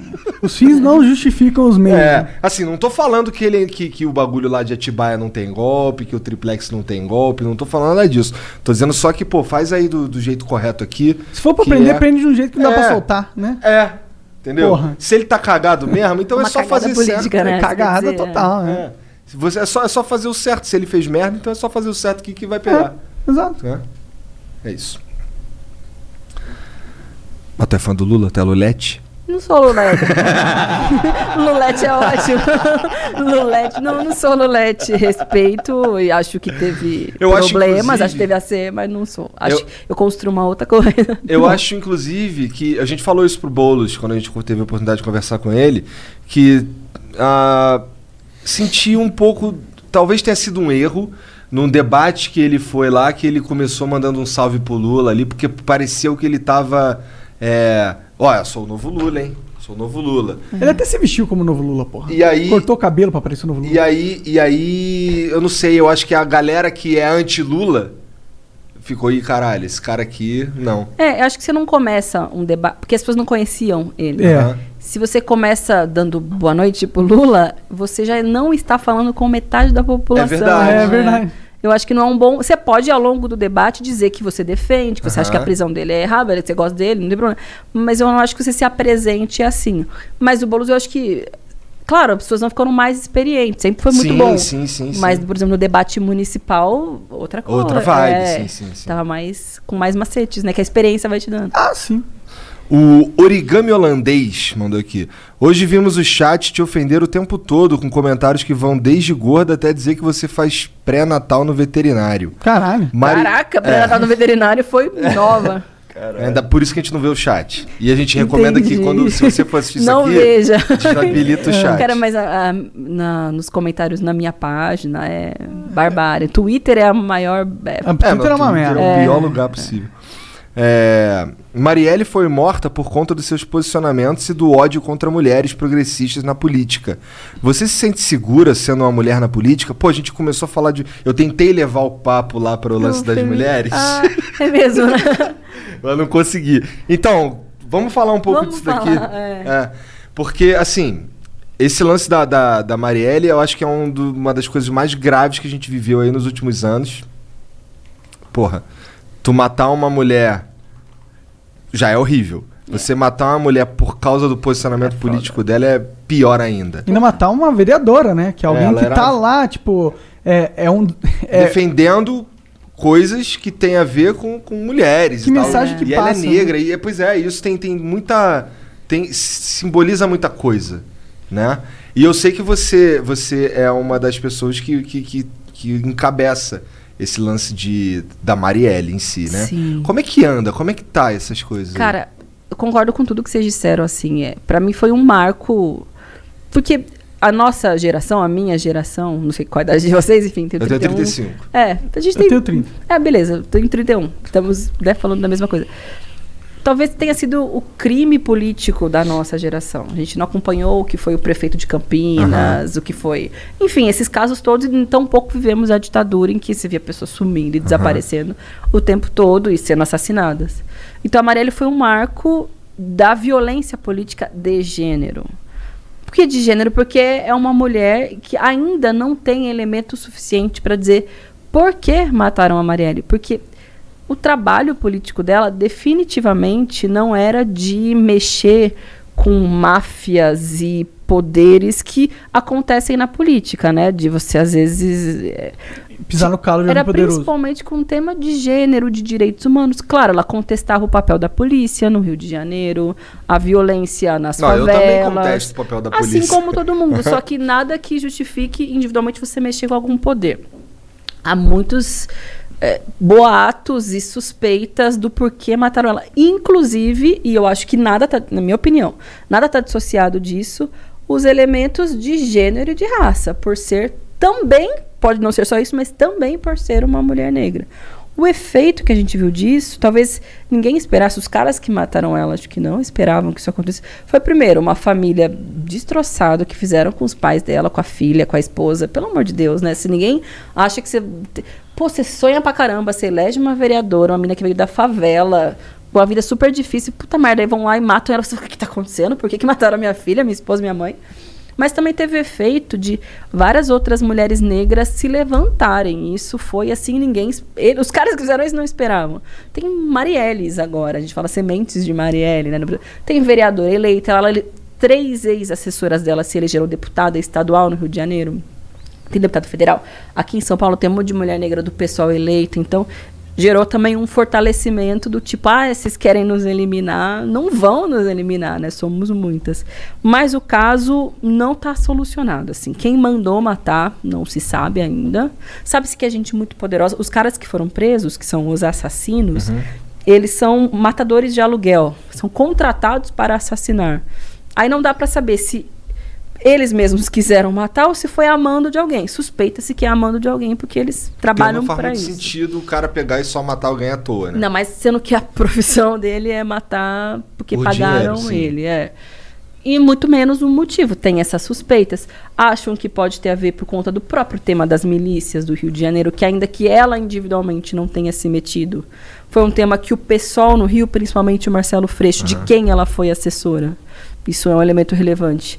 Ele fez uma CPI das milícias que prendeu gente. e Hoje ele anda. Acho que faz 15 anos que ele anda escoltado. Talvez ele assim. queria Tem um filme atingir o sobre Freixo. Tem um ele. filme sobre É. ele, exatamente. é. Talvez ir num, num- alguém da equipe do Freixo pra tri- atingir o Freixo poderia ser uma hipótese. Tem essa hipótese também. É que assim, a gente não afirma nada, até pra não. Porque o que eu Não disser criar, sobre é, o caso sim. pode virar. Ah, a Samia, mina do pessoal, falou que foi Falou isso. isso. né? Mas tem muitas hipóteses. Não muitas, algumas hipóteses. E o problema é que nenhuma delas foi solucionada ainda. E é, é Por que, duro. que tá difícil selecionar? Se eles fizeram um trabalho bem feito? Tipo, ocultaram muitas provas? Foi isso? Ou, ou atingiu gente poderosa e o sistema abafou? Acho que são as três coisas, assim. É um bem feito, né? Porque são profissionais. Uma, Mexeu uma com- merda bem feita, mas. Uma merda bem feita. Uma bem feita é um termo ruim. Mas enfim, É, foi, bom, é, foi bem planejado. Bem planejado, é. bem executado. É Pior É. ainda falar. É, É, ruim. não, é é. negócio- As pessoas estão nos entendendo, é que é difícil usar palavras assim. Foi isso, é gente muito poderosa e também e por ser também muito poderosa teve muita cagada no processo de investigação. Delegado que assumiu, que depois saiu e tava com- aí, é. Entendi. Aí dificulta todo o caralho. Pois é. É, onde é que. Quando, será que vamos chegar no, no cara? Precisa, né, Karina? E assim, as- até os caras que são muito anti, sabe, anti-pessoal tal. Ah, mas vocês sabem falar de Marielle, tem um monte de gente morrendo. Tem um monte de gente morrendo, a gente sabe que tem um monte de gente morrendo. É, e falar da morte dela não é porque a morte dela é mais importante, porque mor- morte, de maneira geral, é muito ruim É para tem as o porquê famílias. da morte. Tem um monte de Exatamente. porquê. Da, da significado pandemia. Ok, então todas as mortes disso. têm o mesmo sintoma. É. O sintoma da Marielle é um outro sintoma. Você tem um, um sintoma político que não tem solução até agora. É um- ainda vivemos nesse. Não, é só, não, só, não só foi a Marielle, foi a única mulher ou a única, o único político que foi assassinado nessas últimas eleições. Teve outros casos Mas aí. o que esse assassinato significou é muito grande. Aí agora tem, por exemplo, a- tem vereadoras trans eleitas, que são uma novidade na política. E as três aqui de São Paulo, que tem, são co-vereadoras, né? Que é mandato coletivo e tal, e uma vereadora. As três foram ameaçadas, uma dentro do gabinete, outras duas atiraram na casa delas. Louco. Então acaba virando uma naturalização, porque daí você encoraja esses grupos de ódio. E você. O objetivo é causar medo, eu acho. Tipo assim, tenha medo. É, não é- Pense duas vezes Esse antes não é o seu jogo, que não entra aqui não. É, Aqui vale tudo. exatamente. Aqui não é pra você. Não. Vai, vai nessa que você vai tomar o teu. Mas o que, o, o que eles não esperam é que esse não vá, não tá resolvendo definitivamente. Eu Ah, vejo não tem como. muita mulher que fala, então é comigo, agora eu vou. É, então isso dá um pouco de alento. Se é que dá pra ter É. um We are Legion. Não, desculpa. Cala a boca, mano. o, tá, esse aqui. Tá. Vamos pra próxima, esse que eu já li. Mas sabe o que eu ia falar, comentar que a gente entrou no papo da Marielle? Aham. Sobre esse. é, fala pra caramba. né? Não, mas Não, esses fica à comentários vontade. ofensivos, né? Aham. Muita gente pergunta se eles me incomodam, porque é muito mesmo. O dia inteiro. Acho que primeiro eu criei alguma casca grossa, porque desde que eu fui vereadora, em 2017, então você acaba falando, ah, É isso, é o jogo. é, e se não é isso, se não é um elemento estético, vai ser porque um dia você gaguejou, aí vai virar meme que você gaguejou. Alguma coisa vai ser. Porque você falou um dia alguma merda e sempre vai ter um elemento para desqualificar a mulher na política. É todo A mu- mundo, né? Também. Todo mundo, claro, mas é que a mulher sempre são elementos ligados ao fato Ah, dela da ser beleza, mulher, da, é. da imagem. Porque... da inteligência, da beleza, É, também, sim. Porque são ela se vistos como pontos fracos, talvez, né? Pela sociedade A partir dos estereótipos, né? É, que você cria. é. Ou porque ela tem um comportamento de puta, não de deputada, É. ou porque. Você viu o que aconteceu com a deputada Isa Pena? aqui em Não. Paulo? Que foi assediada, é Que isso? foi assediada dentro Ah, vi, claro que eu do vi. plenário. Mas como que não foi assediada? Não fiquei O cara, o tão- cara veio aqui assim e foi- foi. Ele diz que foi tocar nela pra chamar a atenção dela, Ah. mas ele bota a mão no peito. Por trás, ele chega por é, trás. por trás. e- Se eu quero Cara- chamar a tua atenção, ô, maná, não é aqui. Não, Não, não, mas ainda eu- mais eu sou uma mulher, né? É, e assim, era na frente do presidente. Foi escandaloso. E ele tomou um ganchinho de quatro meses, né? Umas férias. Tinha que levar outro tipo de gancho. Isso, é violência política, é isso que a gente, esse é o termo, né? Violência política de gênero. É Isso, é os caras indo pra cima das mulheres pra ver se elas desistem um pouco do que elas Porra, estão mas- mas aí, fazendo. por outro, assim, vamos falar, já que a gente tá falando de mulheres, é, porra, com todo respeito, mas a porra, a Flor de Lis, que é a líder lá, cara. Não, isso aí foi uma. Porque assim, tem a Secretaria da Mulher na Câmara, que é um órgão que tem deputado. Eu sou da Secretaria da Mulher na Câmara. São oito deputadas. Que aí você coordena a bancada de mulheres, você é da Procuradoria, que é um órgão que recebe denúncias de violações diversas. Mas no site da Câmara, todas as mulheres deputadas são membros da Secretaria da Mulher, porque são a bancada feminina, que são poucas, são só 70, hoje são 79 de 513. Então é uma bancada porque é um tema que as une é o fato de serem Aham. mulheres. E aí tava lá no site Flor de Lis, Secretaria da Mulher. Pronto, virou um escândalo. Ah, então não é, não é. É, não, é, aí depois até a gente soltou uma nota, falando, não, ela não é da Secretaria Entendi. da Mulher, ela é. de- Mas ela é deputada ainda, Entendi, né? sim, sim, sim. E, e o Conselho de Ética tá meio travado e precisa ter. Tem, a sociedade espera, né? Que tenha É, o caso dela é bizarro, assim, em níveis ah, bizarros, assim, não tem nem Parece outra uma palavra. novela, sei lá. É, coisa, parece é. uma trama de Shakespeare, essa porra. Bom, o Alexandre Miranda manda aqui, ó. Sâmia, sou do Vale do Jequitinhonha, em Minas Gerais. A região é rica em minério, mas é pobre. Enriquecemos outras regiões com nossas riquezas. Caralho, quanto rico ele falou aqui, né? É, exemplo disso é o lítio, que a fábrica será em Juiz de Fora. Isso acontece em diversas regiões do país. O que é preciso para mudar esse sistema? Porque isso daqui, é uma, isso daqui é uma visão de que a riqueza não é de Minas, a riqueza é do Brasil, né? E eu acho que também traz outro debate, eu não sei se é, se é isso que ele quis dizer, que tem a ver ainda com a lógica do extrativismo, que é o que organiza a economia em muitos locais no Brasil. O Brasil é extrativista, né? É. a nossa lógica nacional é é, rural, é, é da agro- agropecuária e do, da extração de recursos naturais. Por isso que a Amazônia é um grande tema também, porque ela é recurso natural que a gente não tem nem Não, noção. não é infinito, é. agora está, infelizmente, cada vez menos. Mas é coisa. uma riqueza muito grande e também geradora de violências e conflitos, porque o poder local é muito violento sobre as comunidades tradicionais que e tem o debate ambiental muito forte, né? O que foi o que aconteceu com a Vale é, em Aquilo ali em é um Minas caso também. imenso, né? Até eu- Mas e eu que que pude ir acha? lá depois, a população Tá devastada. na merda, É claro. não teve reparação. E a Vale continua muito bem obrigada, faz propaganda na televisão Muito doido de isso, cara. responsabilidade social. É. E eu acho que o Brasil tinha que buscar outras, outras formas. É Claro, se tem riqueza natural, se isso pode ser um elemento Utilizável, de lucro, né? é, tem que ser feito com uma noção ambiental, com respeito às comunidades tradicionais e tem que entender que só o extrativismo sempre vai deixar o Brasil numa posição Com certeza. subserviente com relação ao restante do mundo. Sim, a gente vai tem ser que o industrializar, quintalzão do mundo, É. exato. Tem que agregar valor. Mas o que que tu acha que dá pra... Tu acha que isso é um problema? O, o, o, o troço ser tirado lá em Jequitinhonha e parar em Juiz de Fora? Eu, eu não sei onde é Jequitinhonha e onde é Ju, Cara, os Juiz caras de não vão construir uma fora. puta fábrica Mas o que numa eu, cidade que não tem é, eu acho que o que ele quer dizer é que a riqueza fica concentrada na mão dos caras da cidade grande, dos desenvolvidos. Eu não sei se É, é é, exatamente acho que é isso. mais ou menos isso. E Sai do aqui- estado dele, sai Aqui da é o cidade. quintalzão, os caras É. vêm e fazem o que Aham. querem. Eu acho que é errado. Acho que a riqueza tinha que voltar para as pessoas que constroem a riqueza da, da, da empresa, da indústria extrativista e dos trabalhadores que estão ali para ter pelo menos o mínimo. Por isso que a gente volta àquela lógica de como funciona o lucro, né? Os caras ali se matam, imagino eu, deve ter um impacto na saúde deles muito gigantesca para ir lucro para o cara que nem de lá é e a riqueza nunca retorna para o que eles mesmos produzem. Então eu, eu discordo. Acho que se for essa pergunta, acho que é uma merda. É, mas ao mesmo tempo, se tem uma mina de alguma coisa lá, tem trabalho sendo ge- gerado ali na região, né? Tipo, o cara tá só puto que não- ele não tá ganhando tudo que dava pra ganhar do, do processo todo, mas ele tá ganhando alguma E coisa. às vezes ali. ele vê, sei lá, os, os donos do negócio cheios da grana, fora de lá, se cagando para a realidade local, destruindo o meio ambiente, explorando as famílias.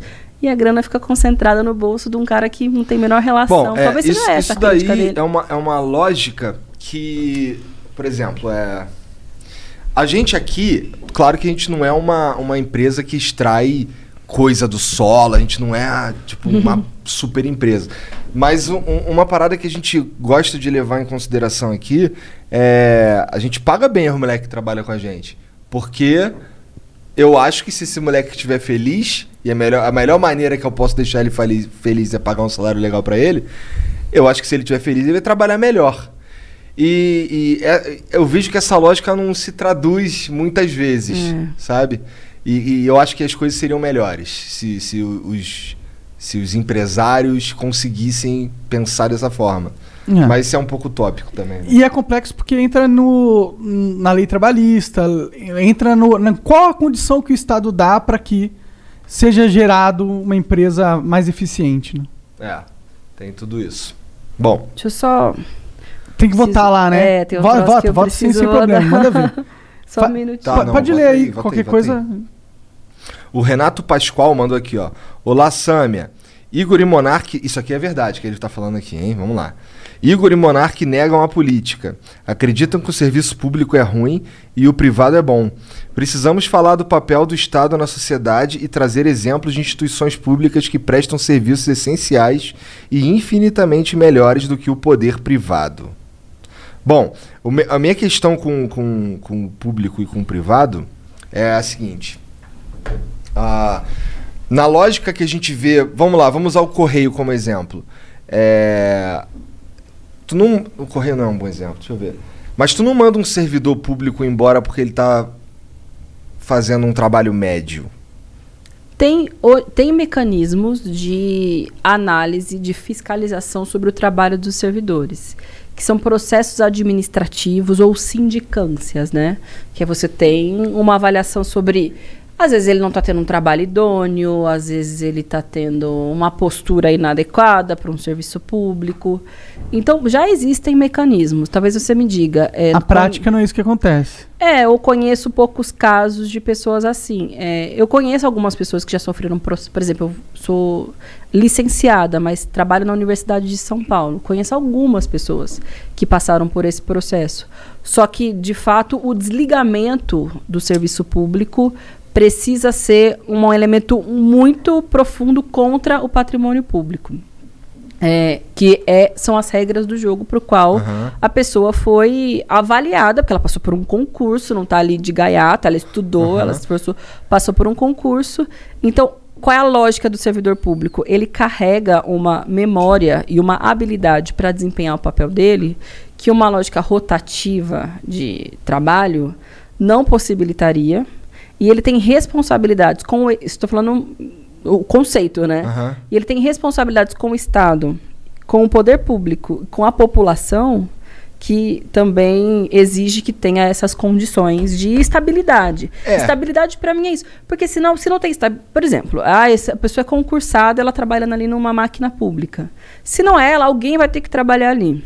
E da forma patrimonialista, como é o Brasil, vai ser o indicado do político. Esse é um problema, sem dúvida. E aí é muito pior, porque daí se ela não fizer o que o cara quer, seja para ele, seja ideologicamente, seja sei lá o que, o cara não quiser, ela vai ser mandada embora. Ou o contrário, ou ela foi colocada ali para fazer o que o cara quer. Por isso que eu defendo o serviço, o serviço público e os E se, e servidores se não, e públicos. se não fosse público? É. E se não fosse público. O correio, no caso, né? Então, o Correio tem um cara que chama. Que inclusive seria. Assim, dando sugestões para vocês trazerem. vontade. Galo, não sei se vocês ouviram falar dele já. Ele é um entrega, ele é chama, ele tem um grupo que chama Entregadores Antifascista, que ele é entregador, como muitos jovens são, de iFood, etc. Só que ele é um entregador militante de esquerda e ele traz um debate muito legal sobre o que querem fazer com os correios. Eles querem transformar numa empresa de entregadores, de entrega como essas empresas Quer transformar a Amazon, né? ou numa Amazon ou mais. Tem como você ir um passo além da precarização do trabalho, que Ah, são essas empresas de aplicativo como Log. Você acha que isso é precarização do trabalho, Samia? Cara, eu Sério acho. mesmo? Ixi, nós vamos longe agora, hein, Hum, Sammy? agora a gente Podemos ir. Ô, tu já votou aí no bagulho? Botei, obrigada, gente, tá tudo certo. Acho que era porque os caras trabalham muito, muitas horas. Todo mundo trabalha, mano. É a Sim. vida real. Não, velho. trabalhar muito não tem Welcome problema. to the jungle, tá Sim, ligado? trabalhar muito, muitas horas é ok. Mas eles ganham muito pouco. Eles são bloqueados de uma maneira completamente arbitrária. Bloqueado do aplicativo. do aplicativo, trabalho, não tá. tem muita regra, tipo assim, eu tô sendo bloqueado, por que, que você tá me bloqueando? Não tem, não tem uma regra, não tem um, A gente um sente isso um pouco YouTube, né? mínimo. É. tipo isso, é, exatamente. As regras do jogo. E elas as, as regras não são justas e poderiam ser. Não sei se são, porque na empresa, se eu quiser demitir um funcionário porque eu quero, eu demito. Foda-se. É isso. E a consequência que isso traz para para a pessoa, para sua empresa, não é um elemento que não é levado em consideração. Se eu Sob for um essa bom- lógica. eu- não, às vezes, é assim, sobre essa lógica, assim, se é qualquer pessoa assim. Eu vou querer demitir alguém só se eu tô sentindo que ele vai prejudicar a minha empresa e que ele não faz mais sentido. Aí eu vou querer demitir essa pessoa. Ok. Mas faz parte de construir uma empresa, ser dono da empresa, você ter o direito de você demitir quem você quiser. Porque você não pode. Não tem como você ser dono de uma empresa e ter ficado justificando todas as suas ações para seus funcionários, né? Assim que a empresa funciona. São não funcionaria. critérios, são critérios mais arbitrários que podem ser, inclusive, critérios pessoais. É. Vou demitir porque eu não vou com a cara da pessoa. É. Aí eu, aí eu tenho. Porque eu acho que precisa ter um tipo de regulamentação Não pode, do é mercado não pode, de trabalho. Não pode. Se você fizer isso, você mata o, o- a empresa. Como que o cara não vai. Ah, tipo, eu quero demitir o cara. Aí o cara fala: Ah, você, você não tá me demitindo porque eu tenho dois dentes só na cara. Aí fala: Não, mas nem é isso, cara. Só Por quero-" racismo, por é, exemplo. É. Aí o cara: Não pode me demitir. Porque é dois." mulher, porque teve filho, porque as pessoas demitem por isso. Então, e não, não é acho- justo que elas sejam demitidas por isso. Não sei, Absolutamente. é, porque ele ser negro e tal. Agora, se a mulher ela teve filho e ela não dá mais pra ela trabalhar lá e o cara quer pagar o, a saída dele do jeito que ela tem que, ele- é direito dela, dele. É que daí eu vejo diferente. Eu vejo o emprego como um direito do cidadão. Mas não com aquele cara. É um emprego universalmente, É um mas não aquele emprego. Aquele às- emprego não é direito. de- tipo, aquele emprego só existe por causa de muitas coisas. porque o patrão dele acha que ele é necessário, porque a, a empresa tem uma função social, né, tem um serviço ali. Ele não tá ali, não é direito dele aquele emprego. Aquele emprego não foi uma parada que, tipo, Deus deu pra ele, ele tem que ter, ele tem que estar seguro ali. Eu não acho justo pro empresário essa dinâmica. Eu acho que é meio. É uma dinâmica que, que não olha em consideração que a dinâmica de uma empresa de verdade, como ela tem que funcionar, sabe? Claro, porque isso aí olha a lógica do empresário, o que for conveniente para ele, para os lucros dele, porque ele acredita para a vida E pra dele. funcionalidade da empresa. E para a funcionalidade da empresa ou para os gostos pessoais, individuais do cara. Às vezes é isso, ele não foi com a cara É, do empregado. não é possível. Ele não gosta de pessoas gordas, pessoas feias, pessoas negras, não gosta Ou de mulher. ou pessoas, e por eh, isso ele mentirosas. demite e eu acho que a lógica do trabalho tem que ter alguma regulamentação que não permita esse tipo de. Porque senão as pessoas desajeitadas, os que são chatos, os que são gordos, os que são feios, nunca vão ser empregados. Se for levar ao limite essa tua lógica. Só se você achar que todos os patrões são retardados. Olha. Não é um julgamento moral, como a gente estava dizendo, são elementos Não, é que políticos lógica, que voltam ao lucro, à individualidade. padrões- ó, se todos os patrões, se um patrão usa essa lógica de ah, ah, não gostei dessa pessoa porque ela é caolha ou porque ela é, gordinha, só foda-se. E aí ele começa a tomar todas as decisões nesses gostinhos pessoais dele de ah, puta, esse cara aqui dobrou minha meta, mas ele é meio gordinho, foda-se, eu vou demitir, não gosto de gordinho. tipo, sabe o que, que vai acontecer? A, ele- a- a empresa dele vai falir, é uma lógica muito burra. É que eu o acho que é próprio mercado anterior. vai regular isso. Eu acho que essas pessoas são menos contratadas. Eu acho não. Os dados indicam, na verdade, que essas pessoas são menos contratadas. Por exemplo, Hum. mulheres, elas perderam muito mais o emprego na pandemia do que os homens perderam. Pela condição, vão dizer que é pela condição delas serem mulheres. O que que isso tem a ver? Elas estão mais sobrecarregadas dentro de casa, então a produtividade delas no mercado de trabalho caiu. Estão mais sobrecarregadas porque não tem escola, porque às vezes tem um marido mala, ela tem que ficar também cuidando do marido mala. Elas estão mais sobrecarregadas, estão mais estressadas, estão trabalhando mais. Então, não produz tanto, o patrão fala, é essa que vai rodar. Não é o cara que vai rodar. Ela que vai, se eu puder escolher, ela. Ela é boa, ela é ótima, ela sempre foi ótima. Mas as condições da pandemia estão fazendo ela não conseguir produzir como ela sempre produziu. Então ela vai rodar. Outro é aspecto que vai fazer a Ah. mulher rodar, porque ela tem filho, filho pequeno. E aí é grupo de risco. Mulher, eu, eu sou grupo de risco. Mulher gestante é grupo de risco, mulher lactante, criança pequena é grupo de risco. Ela fala, ah, e ela tem um emprego que ela se expõe necessariamente, atendente, alguma coisa que ela está em contato com pessoas. Enfim, então às vezes ela opta por não trabalhar. Ou se o patrão puder ter que fazer uma escolha, vai escolher que essa pessoa vá, porque ela tem filho e ela tem que sair para cuidar do filho, para levar o filho no médico, para buscar o filho, porque filho liga dá trabalho. É, dois exemplos do que diz respeito à, à prática específica da mulher. Mas como a gente Se ela não resolve? tem uma regulamentação, ela sempre vai se fuder. E ela está se fudendo nesse momento. As a gente voltou a patamar de 30 anos atrás da empregabilidade feminina. Porque na crise elas são as primeiras a rodarem. E não é justo, e aí eu falo num Isso não é modelo formal, de né? sociedade. Empregabilidade formal, porque a gente não tem os dados das Isso, exatamente, é. Muita mulher não deixou trabalhar só porque perdeu o emprego, porque as mulheres elas, Elas se um jeito, viram, né? elas precisam trabalhar. Inclusive a mulher é muito melhor do que o homem nesse sentido. né? Pois é, e porque, porque muitas vezes elas são chefes de família, né? Elas são a única fonte E de. tem mais responsabilidade, elas têm às vezes mais ligação com o filho, mais essa, sei lá, eu, eu tenho essa percepção.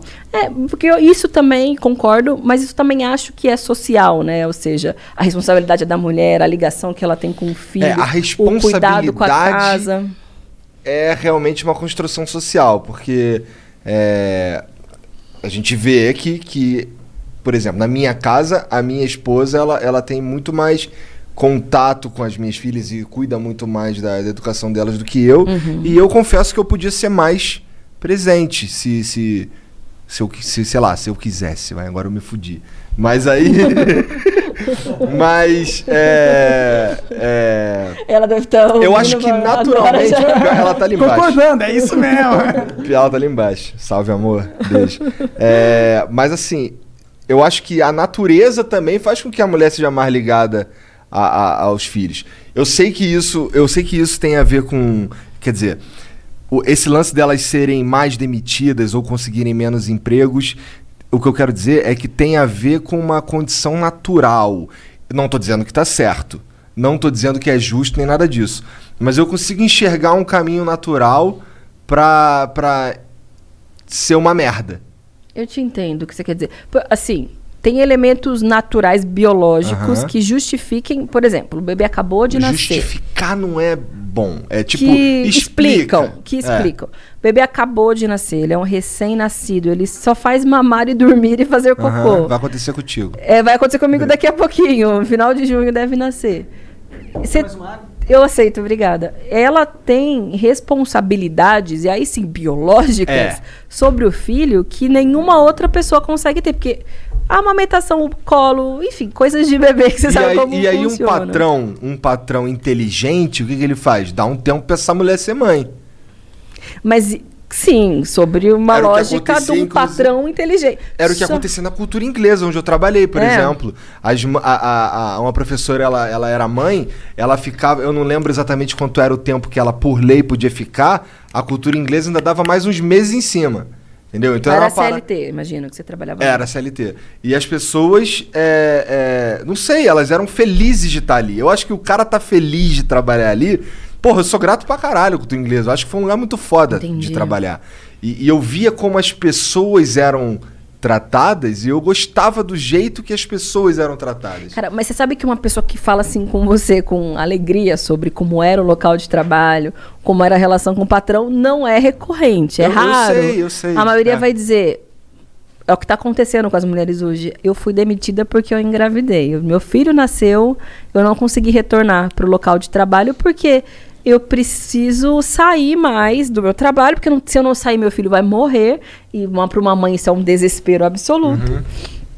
E o patrão não vai entender porque vai prejudicá-lo, como você disse, prejudicá-lo de alguma forma. É, Isso mas- Então, explica. é por Mas- isso que mas- eu acho que tem que ter regulação. É, só que tem dois Porque fatores. senão esse setor, a mulher, eu falo da mulher, mas posso poderia falar dos negros, enfim, dos setores vulneráveis, sempre vão se ferrar. E aí só vai conseguir ter emprego o cara que tem uma visão de que, por ser biológico, natural, quando nasceu, vai ser sempre biológico, natural e responsabilidade da mulher. Porque você fala, eu poderia fazer mais. Faço algumas coisas, mas poderia fazer mais.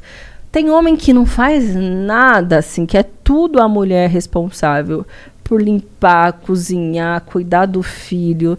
Às vezes até mesmo trazer é, comida para casa, né? Trazer dinheiro. É, tem pais que só vão embora, vai comprar um cigarro e nunca mais volta. Tem que nunca registra. Sim. é, a realidade é, é- é brutal mesmo pra mulherada. Então, ela regular, vai ser mais então, vulnerável. É um, é um caminho. Mas aí como é que a gente é um- obriga? Mas sabe um ponto, ó? A cultura inglesa é uma puta empresa gigantesca.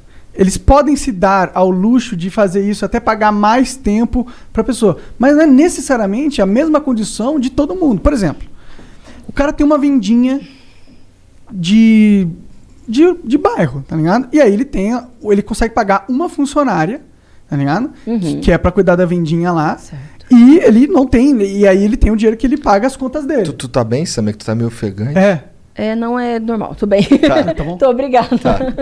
É, e aí ele, tem, ele consegue pagar essa uma funcionária. E aí ela, ela fica grávida.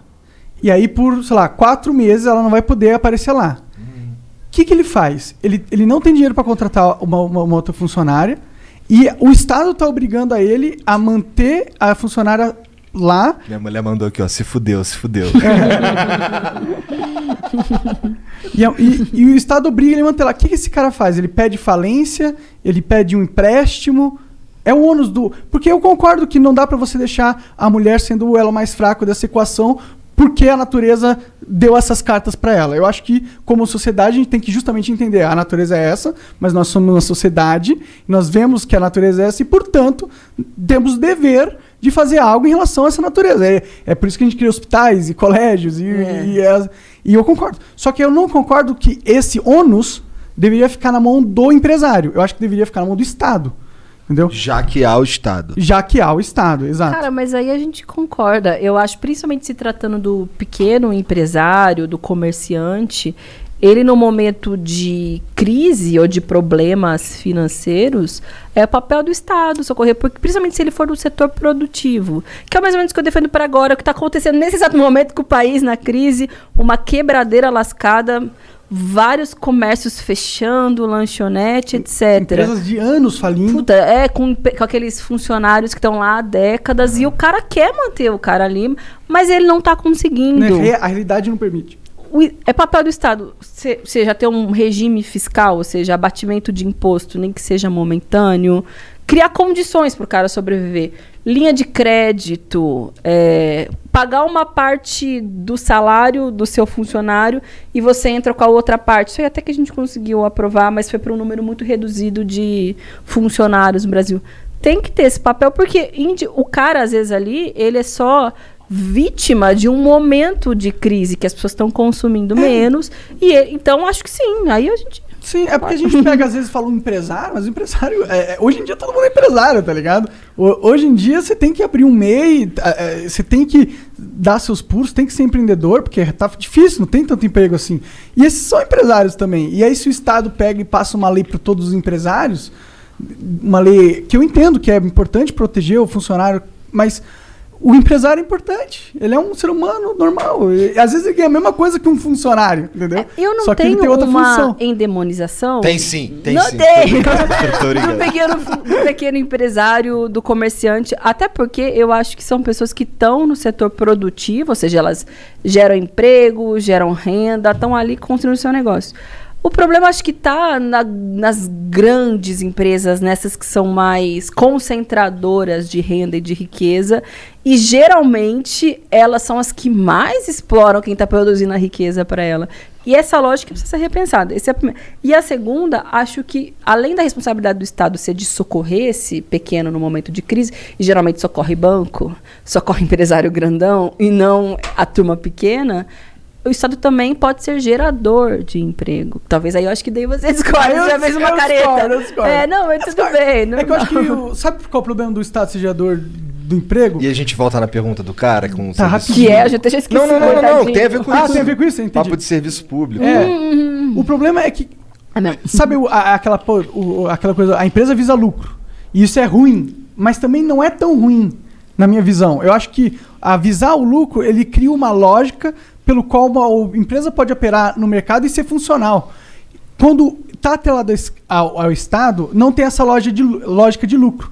Aí você tem certas empresas que eu acho que não funcionam sem a lógica de lucro. Entendeu? Porque sem a lógica de lucro, você não vai acabar investindo, não vai ser competitiva. Porque quando você tem uma, uma empresa no mercado que não tem a lógica de lucro e tem uma empresa no mercado que tem, a que tem acaba se desenvolvendo mais, se tornando mais competitiva, porque ela é. Por- Porque, Porque porque ela ela, precisa ganhar desse cara. é, e ela também não tem o Estado, é outro problema de uma empresa estatal, bancando infinitamente as contas dela. Ela não pode dar prejuízo três anos seguidos, porque ela, senão ela quebra, ela deixa de acontecer. E a partir do momento que você tem uma empresa que não visa o lucro e que não pode quebrar, eu acho que não é uma receita para você maximizar a produtividade dessa empresa. Pelo contrário, é uma receita para você ter uma empresa ineficiente em alguns setores que se salvam, que são segurança, que você imagina você colocar a lógica de lucro numa prisão. É você salva sendo, sendo o Estado é, sendo o controlador. Porque imagine você colocar uma lógica de lucro é, na prisão. Você vai querer prender mais pessoas, que manda mais pessoas você tem preso, mais dinheiro você ganha. Mas isso dá para fazer também. Em alguns lugares já se Nos faz. Estados isso. Unidos é feito E isso. querem fazer isso com o Não, Brasil. isso também. eu acho um absurdo. Esse é. o, é o outro extremo da parada. Que eu acho que o Estado tem que ter. Porque é bom ele não ter uma lógica de lucro quando o objetivo é prender pessoas, a função Claro, é. da- do Sim. sistema da empresa, no caso, né? Porque prisão não é uma empresa, mas poderia ser. Pode cair nessa lógica. É. Por isso que eu não acho que o modelo de empresa funciona na prisão. Educação também não acho que funciona, porque você tem que dar educação para todo mundo. E se você tem pessoas, as pessoas que mais precisam são as pessoas que não têm dinheiro para pagar a educação. Então a lógica da educação funciona muito da empresa. E não tem problema se a gente tiver prejuízo na educação para para sempre. Se, a empre... se tá todo mundo bem educado, isso não é realmente um Saúde. prejuízo. É, saúde. Se, se for pelo agora o que está acontecendo na pandemia, se a saúde se mover pelo lucro e se move, né? Sim, infelizmente. Porque eu gosto você- do SUS, só não gosto do jeito como ele é, como ele acontece. Porque Hum. tem. ah, eu acho que. O, o- o jeito que o dinheiro circula acaba facilitando desvio, filha da putagem, golpe no respirador. Mas esse é o problema de todos os sistemas. Sim, Não é sim. só do SUS, é de Então, todo é o mundo. que eu tô. o- o- é que assim, não é que eu não goste que exista um sistema de saúde pública.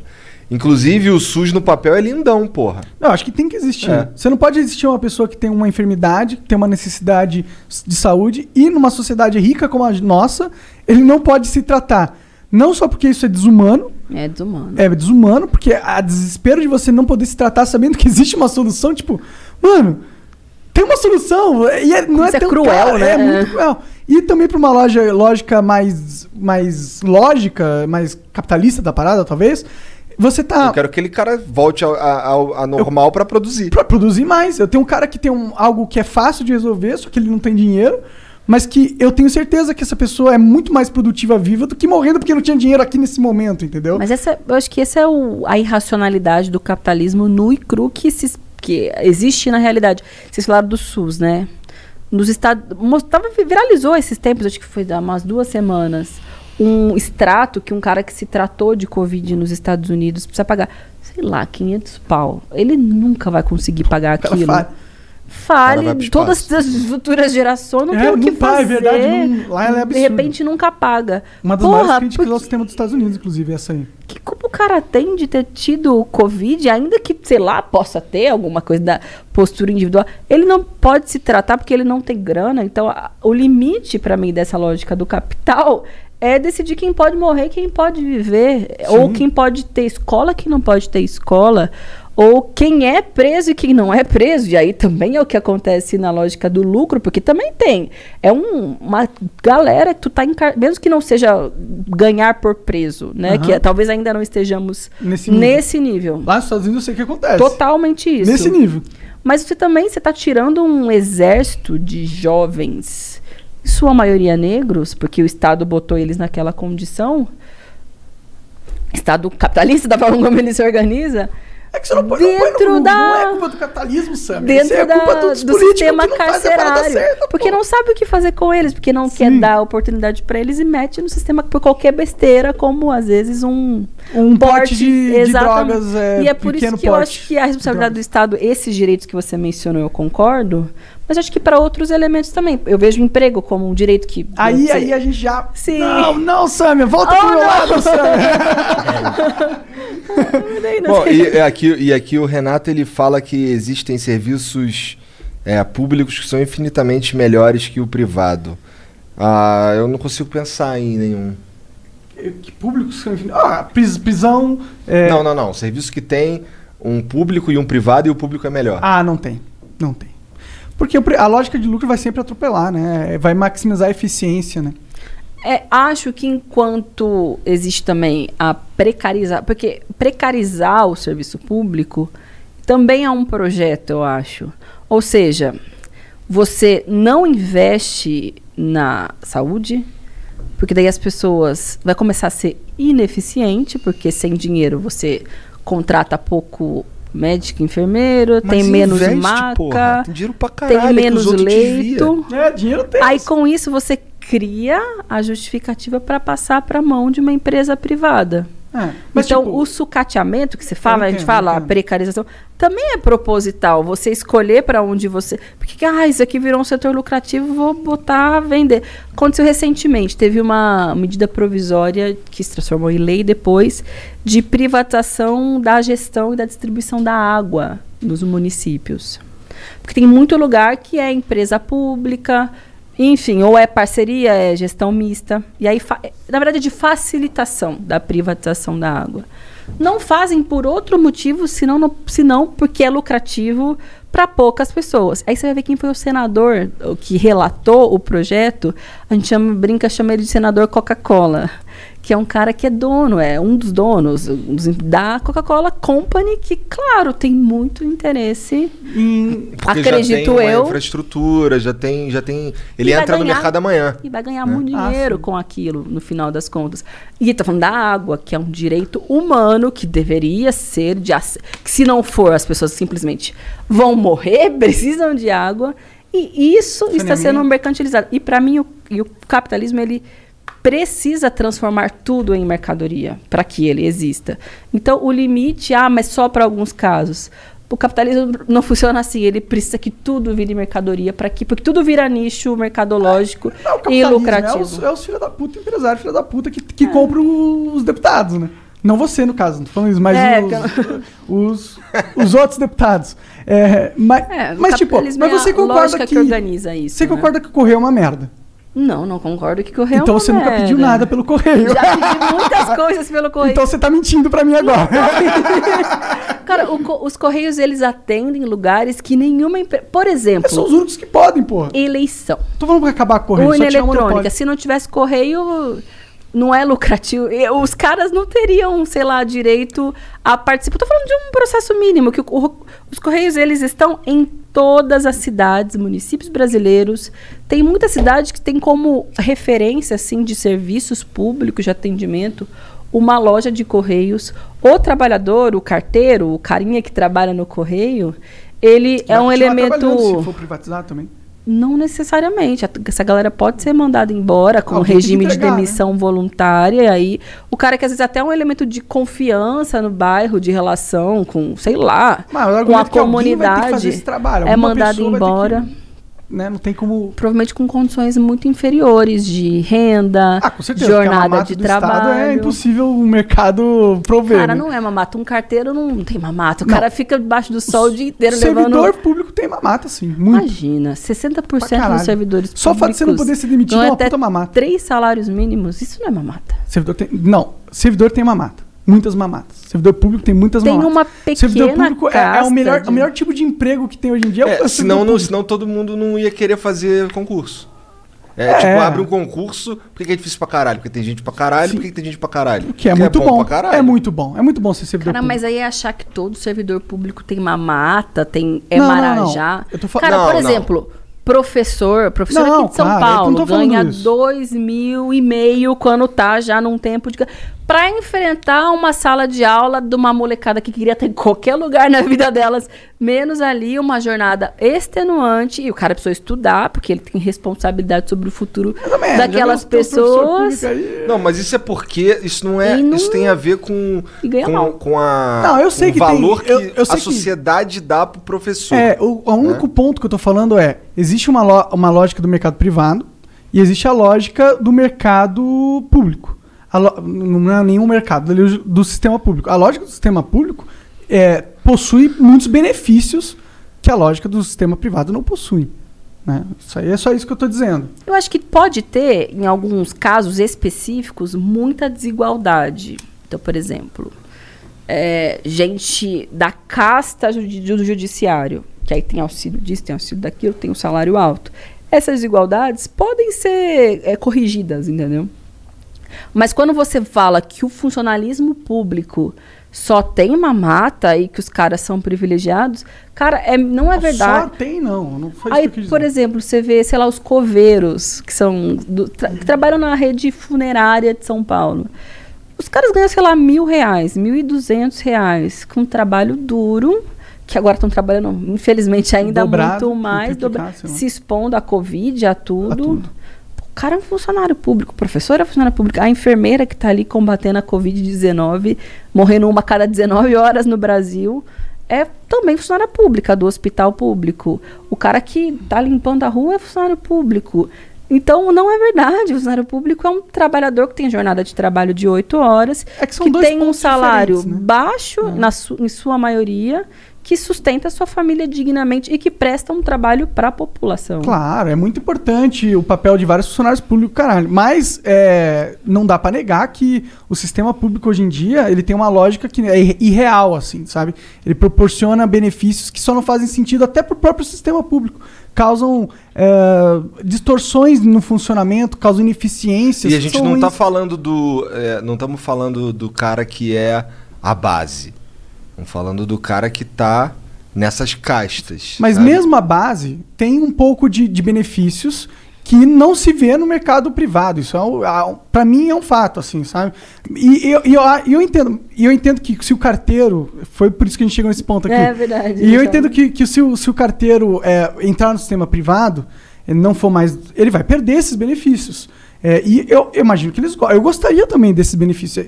E eu imagino que por isso é, é pior. E é claro que eu acho que qualquer funcionário que tinha uma função pública e agora tem a mesma função, só que no privado, ele vai preferir a função no público. Eu, eu É. acho que é isso.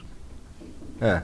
O elemento da estabilidade é um, talvez seja o maior estímulo para a pessoa ser funcionário público. Não necessariamente o salário, para algumas é, é, áreas. é. É. É, é porque pra mim, é, é, acho que para um cara ser professor, por exemplo, de uma faculdade, de uma faculdade pública, eu acho que o elemento da estabilidade talvez seja o mais importante. Porque na universidade privada, às vezes, paga mais. Paga mais. professor. Mas eu acho Ó, que. pra- ó, eu é. passei, eu, eu quando, quando eu me formei, eu fiz a prova para dar aula no, na prefeitura do Rio. Uhum. Mas a cultura inglesa ia me pagar o dobro. Então eu só fui pra cultura inglesa. É verdade. Mas aí, professor universitário, acho que também tem a ver com que a universidade pública tem uma relação muito forte com a pesquisa acadêmica, que a privada não necessariamente tem, até porque não tem grana, é, estrutura é, é. suficiente. E, ou também não é voltada para isso, é mais para formar mão de obra para o mercado mesmo. visando lucro. É, exatamente. É, é. E aí optam, mesmo que tenham um salário menor, opta para ir para a universidade, porque tem, um, tem a ver com um plano de vida, com função, É. com talento. Tem a ver com, gostar do que tá com fazendo. gosto. É, exatamente. E para mim o trabalho tinha que ser isso. Eu também acho que Eu também ser. acho. Só que não dá pra todo mundo. Infelizmente, não é todo mundo que consegue. É, não dá. A não, O- a o- não ser que tem muitas pessoas que queiram ser lixeiro aí no mundo. O Marcelo Underline Mosman mandou aqui, ó. Salve, salve. Quando vocês falam que o bolso cagou pra vacina, é baseado em quê? Somos o quinto país que mais vacinou no mundo em números totais e entre os primeiros em proporcionais. Ontem vocês falaram que queriam a vacina de Oxford. Merecem político demagogo que faz palanque em tudo mesmo. Ué, O próprio Bolsonaro falou, para o cu da vacina várias vezes, caralho. Como Vira- que eu vou esperar que esse cara tá do- indo fazendo um bom trabalho pra conseguir vacina? Se nem a retórica dele, que é o mínimo que ele pode fazer, o cara acerta, eu vou confiar que ele tá fazendo um bom trabalho. Cara, o Dória conseguiu vacina antes do Bolsonaro. O Dória. O Dória é tipo governador, tá ligado? Não tem algo errado aí. Eu não acho que você possa olhar pro governo Bolsonaro e ter uma percepção que ele foi mega eficiente na vacina. Inclusive, a vacina que a gente tem agora, que é o Coronavac, é uma das vacinas mais baratas do mundo, que, é- que foi a única que ele conseguiu. Porque ele não soube lidar no cenário político para ter barganha suficiente para conseguir que a população brasileira fosse contemplada com boas vacinas em larga quantidade e em pouquíssimo tempo, que era o que a gente espera de um bom líder. Se você acha que o Bolsonaro foi esse cara, você é burro. Ah, eu concordo, assim, eu acho que esse cara tá viajando, é meio burrinho também, assim, com todo respeito. Porque, assim, ontem saiu um vídeo surreal do Eduardo Bolsonaro, mandando as pessoas enfiarem a máscara no rabo, e porque tem a ver com um comportamento de achar que medidas sanitárias violam por algum motivo o direito individual dele morrer dele transmitir o vírus para as outras pessoas em plena pandemia. Mas sobre o tema da vacina, o Bolsonaro ele não foi atrás de parcerias com as empresas que produzem vacina. E o Brasil está no final da lista, às vezes, atrás de outros, sei lá, 100 países, entendeu? Ou 100 países e estados, porque alguns lugares também têm autorização para o poder local ir atrás das empresas. No Brasil, aliás, teve essa autorização no Supremo e no Congresso, porque os governadores estavam. Eu quero vacinar, mas o Ministério da Saúde, sob o comando do Bolsonaro, não está garantindo que tenha vacina. Então, eu quero individualmente poder ir atrás para comprar vacina, porque eu não quero mais ver as pessoas do meu estado morrendo. E são, assim, governadores que, inclusive, façam oposição, que eu não, tô aqui para ficar reivindicando. Mas os caras é, precisam, e o Brasil tá sem, tá? Tem esses dados por hora da vacinação. Mas eu não sei se você está acompanhando algumas cidades que as pessoas elas vão para a porta do posto e não conseguem se vacinar e não tem previsão para cumprir a primeira etapa do plano de vacinação. E outra, quem que tá Que é sendo grupo de vacinado, risco. né? É, o, é os seus caras mais velhos e É, também os filhos de trabalhos- deputados, os artistas famosos. É quem está fazendo isso é porque está furando a fila, É, né? acontece muito. Tá usando o critério científico por enquanto que é de profissional da saúde e os mais idosos. É o que faz sentido. Mas também Mas tinha tá que começar a popular, é, vacinar a população que tem que trabalhar para destravar a economia. Porque os idosos, eles muitas vezes estão aposentados. É, tal, a gente, não a gente tá parte. vacinando os idosos muito mais por um. Porque são um por grupo de risco. solidariedade do que por eficiência social. É, e o que faz sentido. Faz a sentido, primeira, se a gente tem um recurso escasso, né? Humanamente faz sentido. Mas o que tinha que ter, na verdade, era uma, uma vacinação ampla de todas a- os setores econômicos junto com os setores de fragilidade de saúde, né? Não dá pra. Tipo, a gente Bom, a só gente tá. precisa também lembrar que não tem vacina pra caralho. Então, mas né? aí que tá o, o cerne da questão. É por isso que o Bolsonaro é um incompetente do caralho, porra. Que era pra ter vacina. A gente é o Brasil, caralho. A gente é, a, sei lá, a oitava Brasil potência é mundial. modelo no mundo em vacinação. De, sabe essas outras coisas? Febre amarela, aquelas que bota aqui no braço, não sei o quê. Sempre foi referência mundial. E agora é um dos piores países em vacinação porque o Bolsonaro não quis seja lá porque ele acredita em cloroquina, gastou acho que 60 milhões num comprimido que não só não funciona, como pode piorar o quadro do paciente, faz propaganda do negócio, tem um monte acumulado no exército. As Forças Armadas compraram cloroquina para distribuir para o povo, sendo que é um troço que acelera a- os batimentos cardíacos, a pessoa pode morrer mais rápido porque está tomando esse troço em caso de Covid. Não fez essa parceria com os empresários e é o papel dele. Ele é o presidente da República, dele e do Pazuello. Ele desestimula, fala que não funciona. E o sujeito vai me dizer que o Bolsonaro não tem culpa nenhuma? É fanatismo e duro também, né? Não dá, eu não consigo defender o Bolsonaro nisso. É cara é impossível, mano. fanático, Tipo, não dá pra lá. falar que o cara foi um cara super proativo na questão das vacinas. Ele nem falava isso. pe- Pelo menos Ele nem tivesse acredita em demagogo. vacina, nem acredita. Mas... Não, se ele não acreditar em vacina agora, realmente, ele tem que ser muito tanso. Ele está sendo obrigado a fingir que acredita. Eu acho que ele acredita em vacina, mas ele achava que politicamente era mais vantajoso pra ele é, fingir que não acredita ou, ou falar, não, foda-se vacina, vai pra rua. Errou. Errou.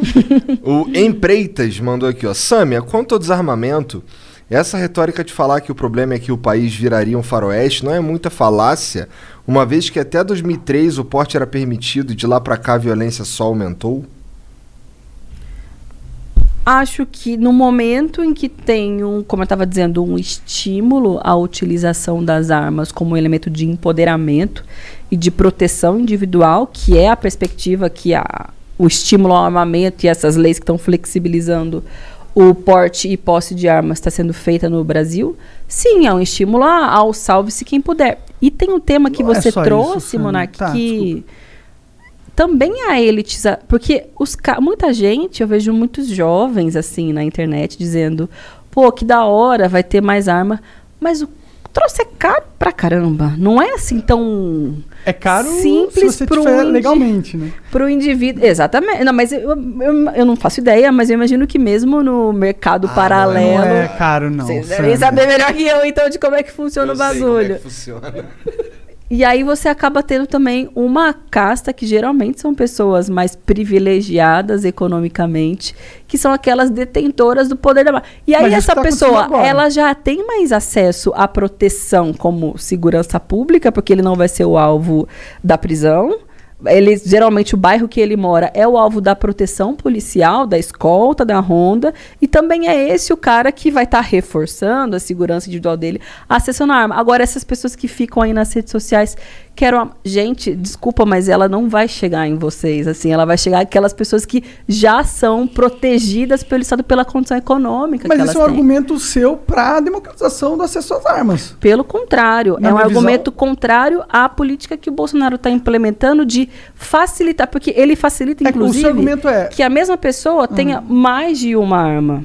É, e aí, ou ele é um colecionador, e aí já tem regra que flexibiliza para quem é colecionador, para quem é caçador, ou ele vai fazer provavelmente um repasse dessas armas no tal mercado paralelo que vocês dizem que é mais barato. Porque, por que que É o bem barato. indivíduo, sem motivo, vai querer Menos ter seis arma. armas na casa Hã? dele? Pode Menos de mil reais, né?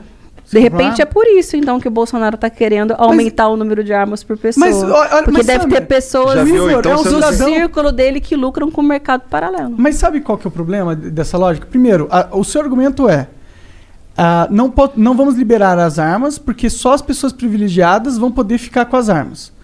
Mas isso não é necessariamente. Um dos efeitos, não é o único motivo. Ok, ok, uns efeitos. Mas isso não é um bom argumento contra a liberação das armas. É, é um bom argumento contra a liberação das armas feita de um jeito burro ou de um jeito. Era burro é uma boa palavra. Um jeito burro. e. Mas ignora um pouco o ponto, na minha visão, que as armas também, esse efeito de defesa pessoal, é, eu acho que é importante. Tipo, eu acho que é um empoderamento a mulher ter uma arma. Principalmente a, mulher. Mediante treinamento. Mediante treinamento, todo mundo arma é igual um carro. Quando você vai pegar um carro, você treina antes, tem que tirar a carta, o caralho. Eu não tô contestando essa parte do rolê. Eu tô contestando a parte de que eu gostaria muito, e eu acho que seria muito positivo pro empoderamento feminino, se as mulheres. Porque qual que é uma, a grande, uma das grandes diferenças da mulher pro homem? O homem é mais forte fisicamente. Em sua maioria, na média, certo? A arma é um equalizador supremo disso. Porque ela tira a dominância da força do homem. Se a mulher tem uma arma, agora ela tem a capacidade igualmente de vi- ser violenta com o homem. E isso cria uma nova dinâmica dentro do ciclo social que essa mulher vive. Pra mim, um empoderamento incrível da mulher. Eu, como mulher, me sentiria muito mais. Como homem também. Mas como mulher, me sentiria muito mais seguro, segura se tivesse uma arma em casa. Ainda mais se eu morasse afastado, morasse em regiões longe de- da, da polícia. E eu acho que não podemos ignorar esse fator, é muito importante. É tipo, eu acho muito importante. E, e só o fator da liberdade. Porque a gente não dá direito das pessoas comprarem coisas que são perigosas para a sociedade. Dá direito de comprarem carros, ácidos. Você pode comprar um ácido para desentupir a sua pia, mas você pode pegar e jogar na casa de alguém também. Tá ligado?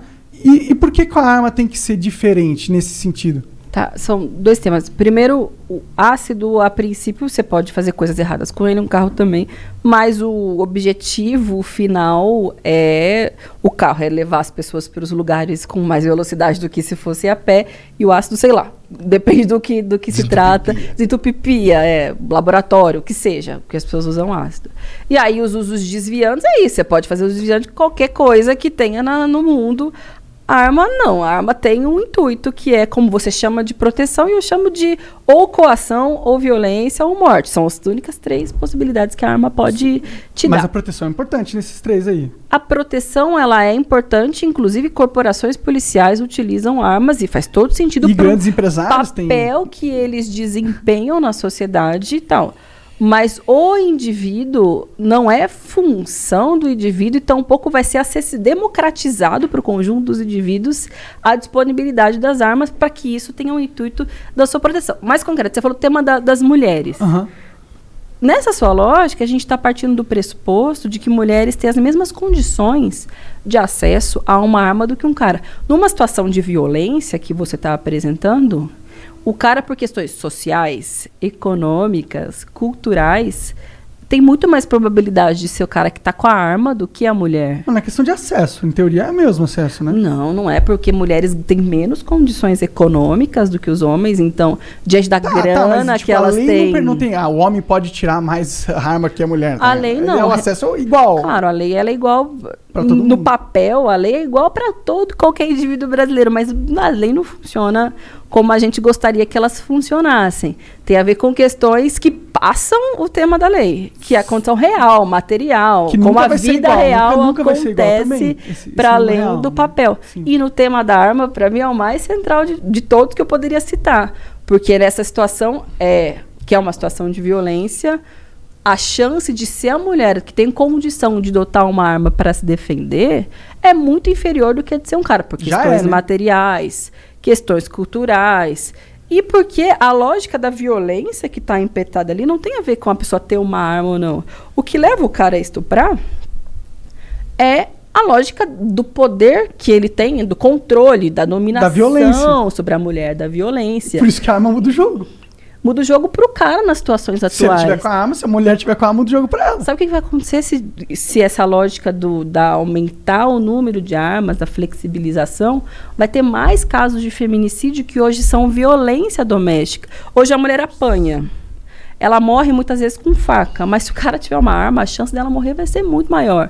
Porque é a forma como você distribui o mercado, e quando é por uma lógica do mercado que o Bolsonaro está implementando, são os caras violentos, são esses grupos de milicianos, esses capangas dos centros urbanos, esses que perseguem índio, perseguem assassinos de direitos humanos, são esses os principais interessados. Talvez tenha um cara como você que não se enquadre em nenhum desses muitas temas. pessoas assim como eu, Mas eu acho. esses são os principais interessados, que é para manter o poder político deles sobre um outro setor. Concordo muito com esse seu argumento, pra ser sincero. Mas Eu- vocês, com, com- a gente sabe que vocês nunca vão concordar. Vamos pra Tá próxima. bom, desculpa. desculpa. Boa. É verdade, porque a gente tá É, fica infinito. girando em círculo. O, o tá certo. Black Rush mandou aqui, ó. Para os três, como o liberalismo e o capitalismo explicam Martin Shkreli? Quem que é esse cara Calma mesmo? aí, calma aí. Ele foi o gênio farmacêutico que adquiriu uma droga e subiu o valor da droga em 56 vezes. Ah, eu conheço esse cara, na De verdade. 13,50 para 750 dólares. Foi um a caso polêmico, a né, nos Estados desculpa dele foi o sharehold value. Lembrando que o caso dele é extremo, mas não é raro. É, isso aí, pra- só pra contextualizar um pouco É, mais. por fora. Ele é Eu um também, farmacêutico lá. gente. É, Ele, tinha uma, ele era dono de uma empresa de, de remédios lá nos Estados Unidos. Line, você pode ver uma balinha pra mim que tá ali? Obrigada. Aí ele comprou uma patente de um remédio, que era um remédio muito específico, com poucas pessoas. Não poucas, tinha um, um- um grupo legal de pessoas, mas poucas. Era um remédio para uma doença rara. E, e essa empresa era a única que tinha patente desse remédio, esse era o único remédio que tinha para essa doença. Ou seja, ele tinha o monopólio dessa doença. Tipo, era o único Da jeito cura, de né? tratar. É, exato. Monopólio da cura, exatamente. E aí, ele meio que foi capitalista nesse sentido, ele percebeu que tinha uma vantagem de mercado nesse remédio, porque ele era um monopólio e o preço era barato, tipo, era tipo 8 dólares cada dose. Aí ele comprou e subiu para 1.200 dólares cada dose. Nossa. E só que foi uma grande polêmica, Isso porque é um filho da puta. é, porque ele era o único que tinha o remédio. E você acha que a maioria das pessoas eram ricas? Não, não era. Então ele aumentou para ganhar dinheiro, né? Porque ah, eu vou conseguir maximizar aqui meu lucro ao máximo. Mas aí aconteceu que tinha milhares de pessoas, centenas de pessoas, não sei qual era o número específico, que iam morrer porque eles não tinham dinheiro para comprar esse remédio. E aí foi uma maior polêmica lá nos Estados Unidos, quando ficaram Por isso descobertos. que é pau no cu da, da, da, da- Como é que é quando você é dono de uma. Por exemplo, Monopólio. Ninguém, ninguém pode fazer Guaraná porque a receita é minha. Monopólio, pau no cu Não, não é monopólio. Patente. É, da, da patente da Propriedade intelectual. propriedade Propriedade intelectual. Pau no cu da propriedade intelectual. Eu concordo um pouco. Mas. é, Concordo bastante. É, eu concordo bastante, também. mas eu acho que tem, tem certas coisas que tem que ter uma propriedade intelectual, porque senão elas não vão existir. Ninguém vai investir pra fazer se ele não tiver essa segurança. sabe? Tem todo um debate, inclusive, sobre a hum, quebra de patente das vacinas para a Covid-19. Eu acho que tem que quebrar tudo, é uma pandemia, quebra essa é, porra. Nós estamos falando de- É uma questão de saúde Exato, estamos pública, falando de é. vidas. De Quando a gente está falando né? de, de, de, de vida, aí a gente mexe um pouquinho na regra, eu acho. Tô- entendeu? Também acho, também acho. E esse cara, inclusive, foi escorraçado. Ele foi, de- ele, tipo, Cara, eu imagino, porque ele chamaram ele pra depor. Eu acho que ele foi processado um milhão de vezes. A empresa dele, ele foi, tipo, os, os próprios empresas farmacêuticas escorraçaram ele, né? Também. Tem que escorraçar mesmo. Pau no cu Mas do o que eu achei legal dessa pergunta é que o cara falou vários termos que eu falei, o que, que ele tá falando? É, Nem sei quem é, Mas é obrigado. pau no cu do Marte. Sim. Paulo Se a é gente se não tivesse propriedade intelectual, Não dá pra fazer isso. não dá pra fazer isso. O Rafael me mandou aqui, ó. Monark, Monark como gamer saca gamificação. Se todos os postos do SUS fossem privatizados e o dinheiro gasto fosse dado na mão do povo, esse poderia escolher a melhor clínica, o que daria qualidade ao serviço. Mesma coisa com prisões, é preciso regulamentar um mercado benéfico. Mesma coisa posto com prisão. É, e eu discordo não- muito de você nesse sentido. Você pega o SUS e dá na mão da população. Primeiro, a população são pessoas igual os políticos, tá ligado? Como que você vai dar na mão da pessoa? Qual que vai ser a lógica pelo qual o SUS vai funcionar? E outra, eu já falei que na saúde você não pode ter pessoas. Eu já falei, eu sou o arauto da verdade aí. É, eu me empolgo. Mas eu falei que. É só pra eles não me acusarem disso, mas tipo, eu, eu falei que na, no caso da saúde tem um negócio humano ali que eu acho que você não pode simplesmente negar atendimento porque alguém não tem dinheiro. Então eu acho que privatizar a saúde 100%, eu acho que claro que pode ter saúde privada, né? Mas tem que ter uma base pública e fazer tirar essa base vai ser um erro tremendo no momento.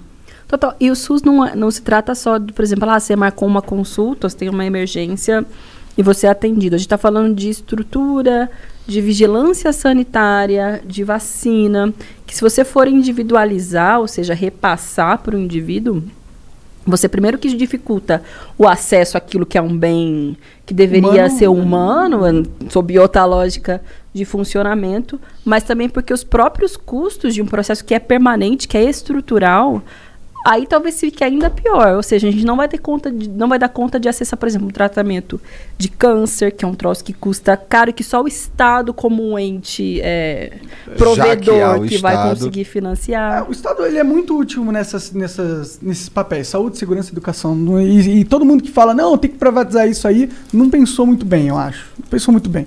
Se vai privatizar isso aí, você tem que criar um sistema de privatização onde a lógica funcione igual o Estado, no sentido que você possa não negar atendimento para as pessoas. É muito difícil uma empresa privada ter isso.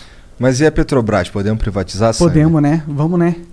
Sabe que já tem um processo Não, de tu privatização. Vou dizer, tem um processo de privatização da Petrobras que não está sendo feita pelo Congresso, mas é que foi autorizado. Então, subsidiárias estão sendo privatizadas.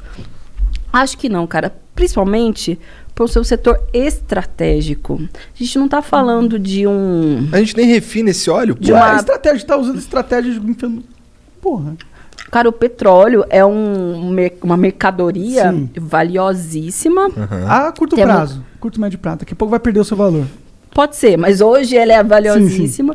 Ela é um elemento de guerra, inclusive de dominação, de boicote a uma, a uma série de países quando não Controle se internacional. rende a controle. E você privatizar algo que o Brasil tem uma certa riqueza e que é um setor estratégico para o país, eu acho que tudo que é setor estratégico não deve ser privatizado, porque daí o seu poder de soberania, de hegemonia, de relações internacionais, de geração de riqueza, de desenvolvimento, tudo está em xeque quando você privatiza esses E setores. se o Brasil tivesse 51% da Petrobras e a gente vendesse os outros 49% Não ia funcionar de para qualquer outros jeito. Se- investidores Se, tiver na mão do, do chineses? presidente, não, não. funciona. É, o problema da Petrobras, na minha visão, é pegar a Petrobras e fazer dela um, um armamento político. Sabe? Diz de aparelhamento de cargos, É. etc. E também o monopólio que eles têm. Eles não deixam outras empresas chegar. E não é porque as outras empresas não têm mais capacidade de tecnologia, é porque não pode, o Estado não deixa, entendeu? E não são só nas questões estratégicas. São em questões que não são necessariamente estratégicas. E outra, não existe a possibilidade de você privatizar. Pra não ficar barulho de croque, croque, não.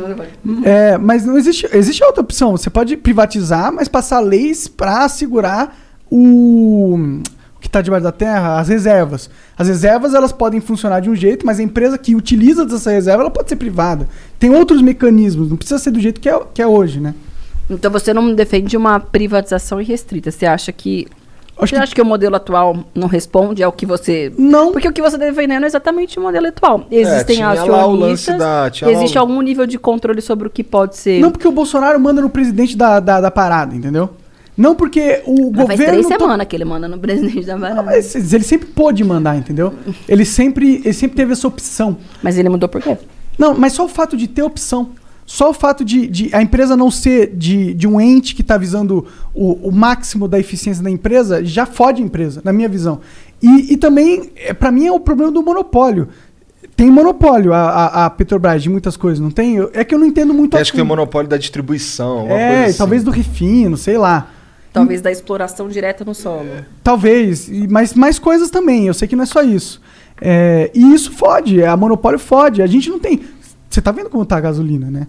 E, e você tá- e isso, isso também é uma culpa de como a indústria funciona. Não, Não, é só culpa eu acho do que Bolsonaro. eu acho que a gente tinha que ter investido há 10 anos atrás ou assim que a gente descobriu que tinha um Petróleo tipo de caralho. óleo ali em uma porra de uma refinaria que refina o nosso óleo.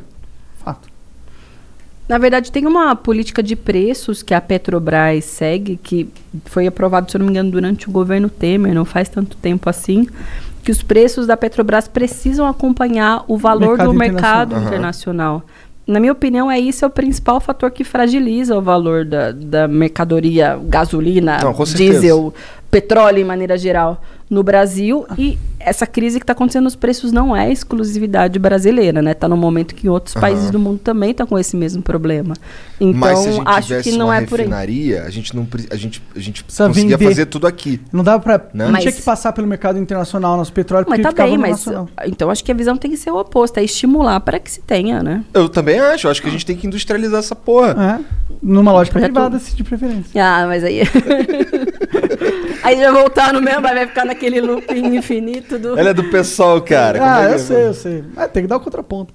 É, bom, é isso, Samia. Obrigado pelo papo. Foi Eu que muito agradeço, gente. Valeu, gostei demais também. Obrigado mesmo. foda. Pô, Dei tamo uma aqui há olhadinha. mó tempão falando já. Tem quanto tempo aí, Jean? Três horas já, cara. Aí, tu fala pra caralho, eu cara. falo pra caralho, desculpa. Vocês falam bastante. É, eu, fa- eu dei várias. Agora no final eu tava meio cansada, comendo minhas É, balinhas, mas deu pra é. falar. Porque vai, chega uma hora que a gente vai ficando. Sim, as três horas de É, conversa. né? Três horas de É. conversa. Bom, obrigado demais. Imagina, eu que foda. agradeço, gente. Valeu Obrigado. mesmo. Muito bom. Valeu. E quer deixar suas redes, como que te acha? Quero, beleza, obrigada. É, é Samia Bonfim em tudo. Bonfim é M de Maria antes do F. É Instagram, Twitter, Facebook também. No Facebook acho que é Samia Bonfim Pessoal. Não sei porque eu achei que tinha outra, botei pessoal, nem precisava. É, e é isso. Aí também dá para acessar o site da Câmara. Tem um site também, samiabonfim.com.br, que ele é mais a concentração das nossas atividades parlamentares, Aham. a agenda, do que, que eu defendo. YouTube também tá lá, porque tem que estar. É isso. Ah, é, rapidinho. Uma parada que eu vi que era que, que foi maneiro. Bom, vamos lá. Isso aqui tem dois lados, não precisa se alongar não, tá? Tá bom. É, eu sinto que tem uma galera batendo no Bolsonaro que, na verdade, acaba fortalecendo ele porque bate nos troços meio besta. E aí, é, já que você tá aqui, provavelmente nem foi você que, que postou nada, mas eu vi lá, até comentei, é, um lance do Bolsonaro, que ele foi num, num quartel e aí ele gritou Brasil, aí todo mundo, acima de tudo. E aí, no teu perfil, tava dizendo lá, caraca, olha só, o cara tá adestrando a, a Forças Armadas e tal. E aí eu comentei, mas uma galera comentou dizendo, não, cara, isso daqui. É, isso daqui se fala no exército. Quando toda vez que, tu, que alguém bradar Brasil, os caras vão bradar acima de tudo. Isso é normal. Isso aí é. E aí apagaram a postagem. Eu fiquei, ah, legal. Legal. É, putz, falei merda, não, só tira. É. Legal. É, acho que é um cuidado que todo mundo tem que ter. A gente vive na guerra da, das, da informação. Aham. E rede social é um pouco uma guerra também. Com certeza. O post É que viraliza. guerra, é, é bastante guerra. E às vezes você dá. Na empolgação, você É. acaba se empolgando. Caralho, eu vou meter a porrada no Bolsonaro, Eu vou ser a primeira a postar. e, vai- e aí, às vezes, você fala, opa, mas aí se você percebe, você apaga. É, pois é, isso é isso é isso e é aí, se for uma maduro. coisa grave, você pede desculpa. Você Sim. fala, olha, É, não foi grave. postei uma coisa que eu não devia ter postado. Já pediu Agora, desculpa quando de você faz coisa? intencionalmente e não apaga, aí é malandragem. Aí dá pra ver, né? é, aí dá pra aí é ver. fake Tem gente que news. vive disso. Tem, fake news, exatamente. Conversamos sobre isso aqui a noite inteira com os Sleeping Giants ontem. Verdade. Ai, que legal. É. Quanto, nossa, muita coisa. É, falamos bastante coisa. Mas é isso, Samia, obrigado pelo Eu que papo. agradeço, gente. Valeu. A gente se vê chat, um beijo pra vocês, até amanhã. Tchau.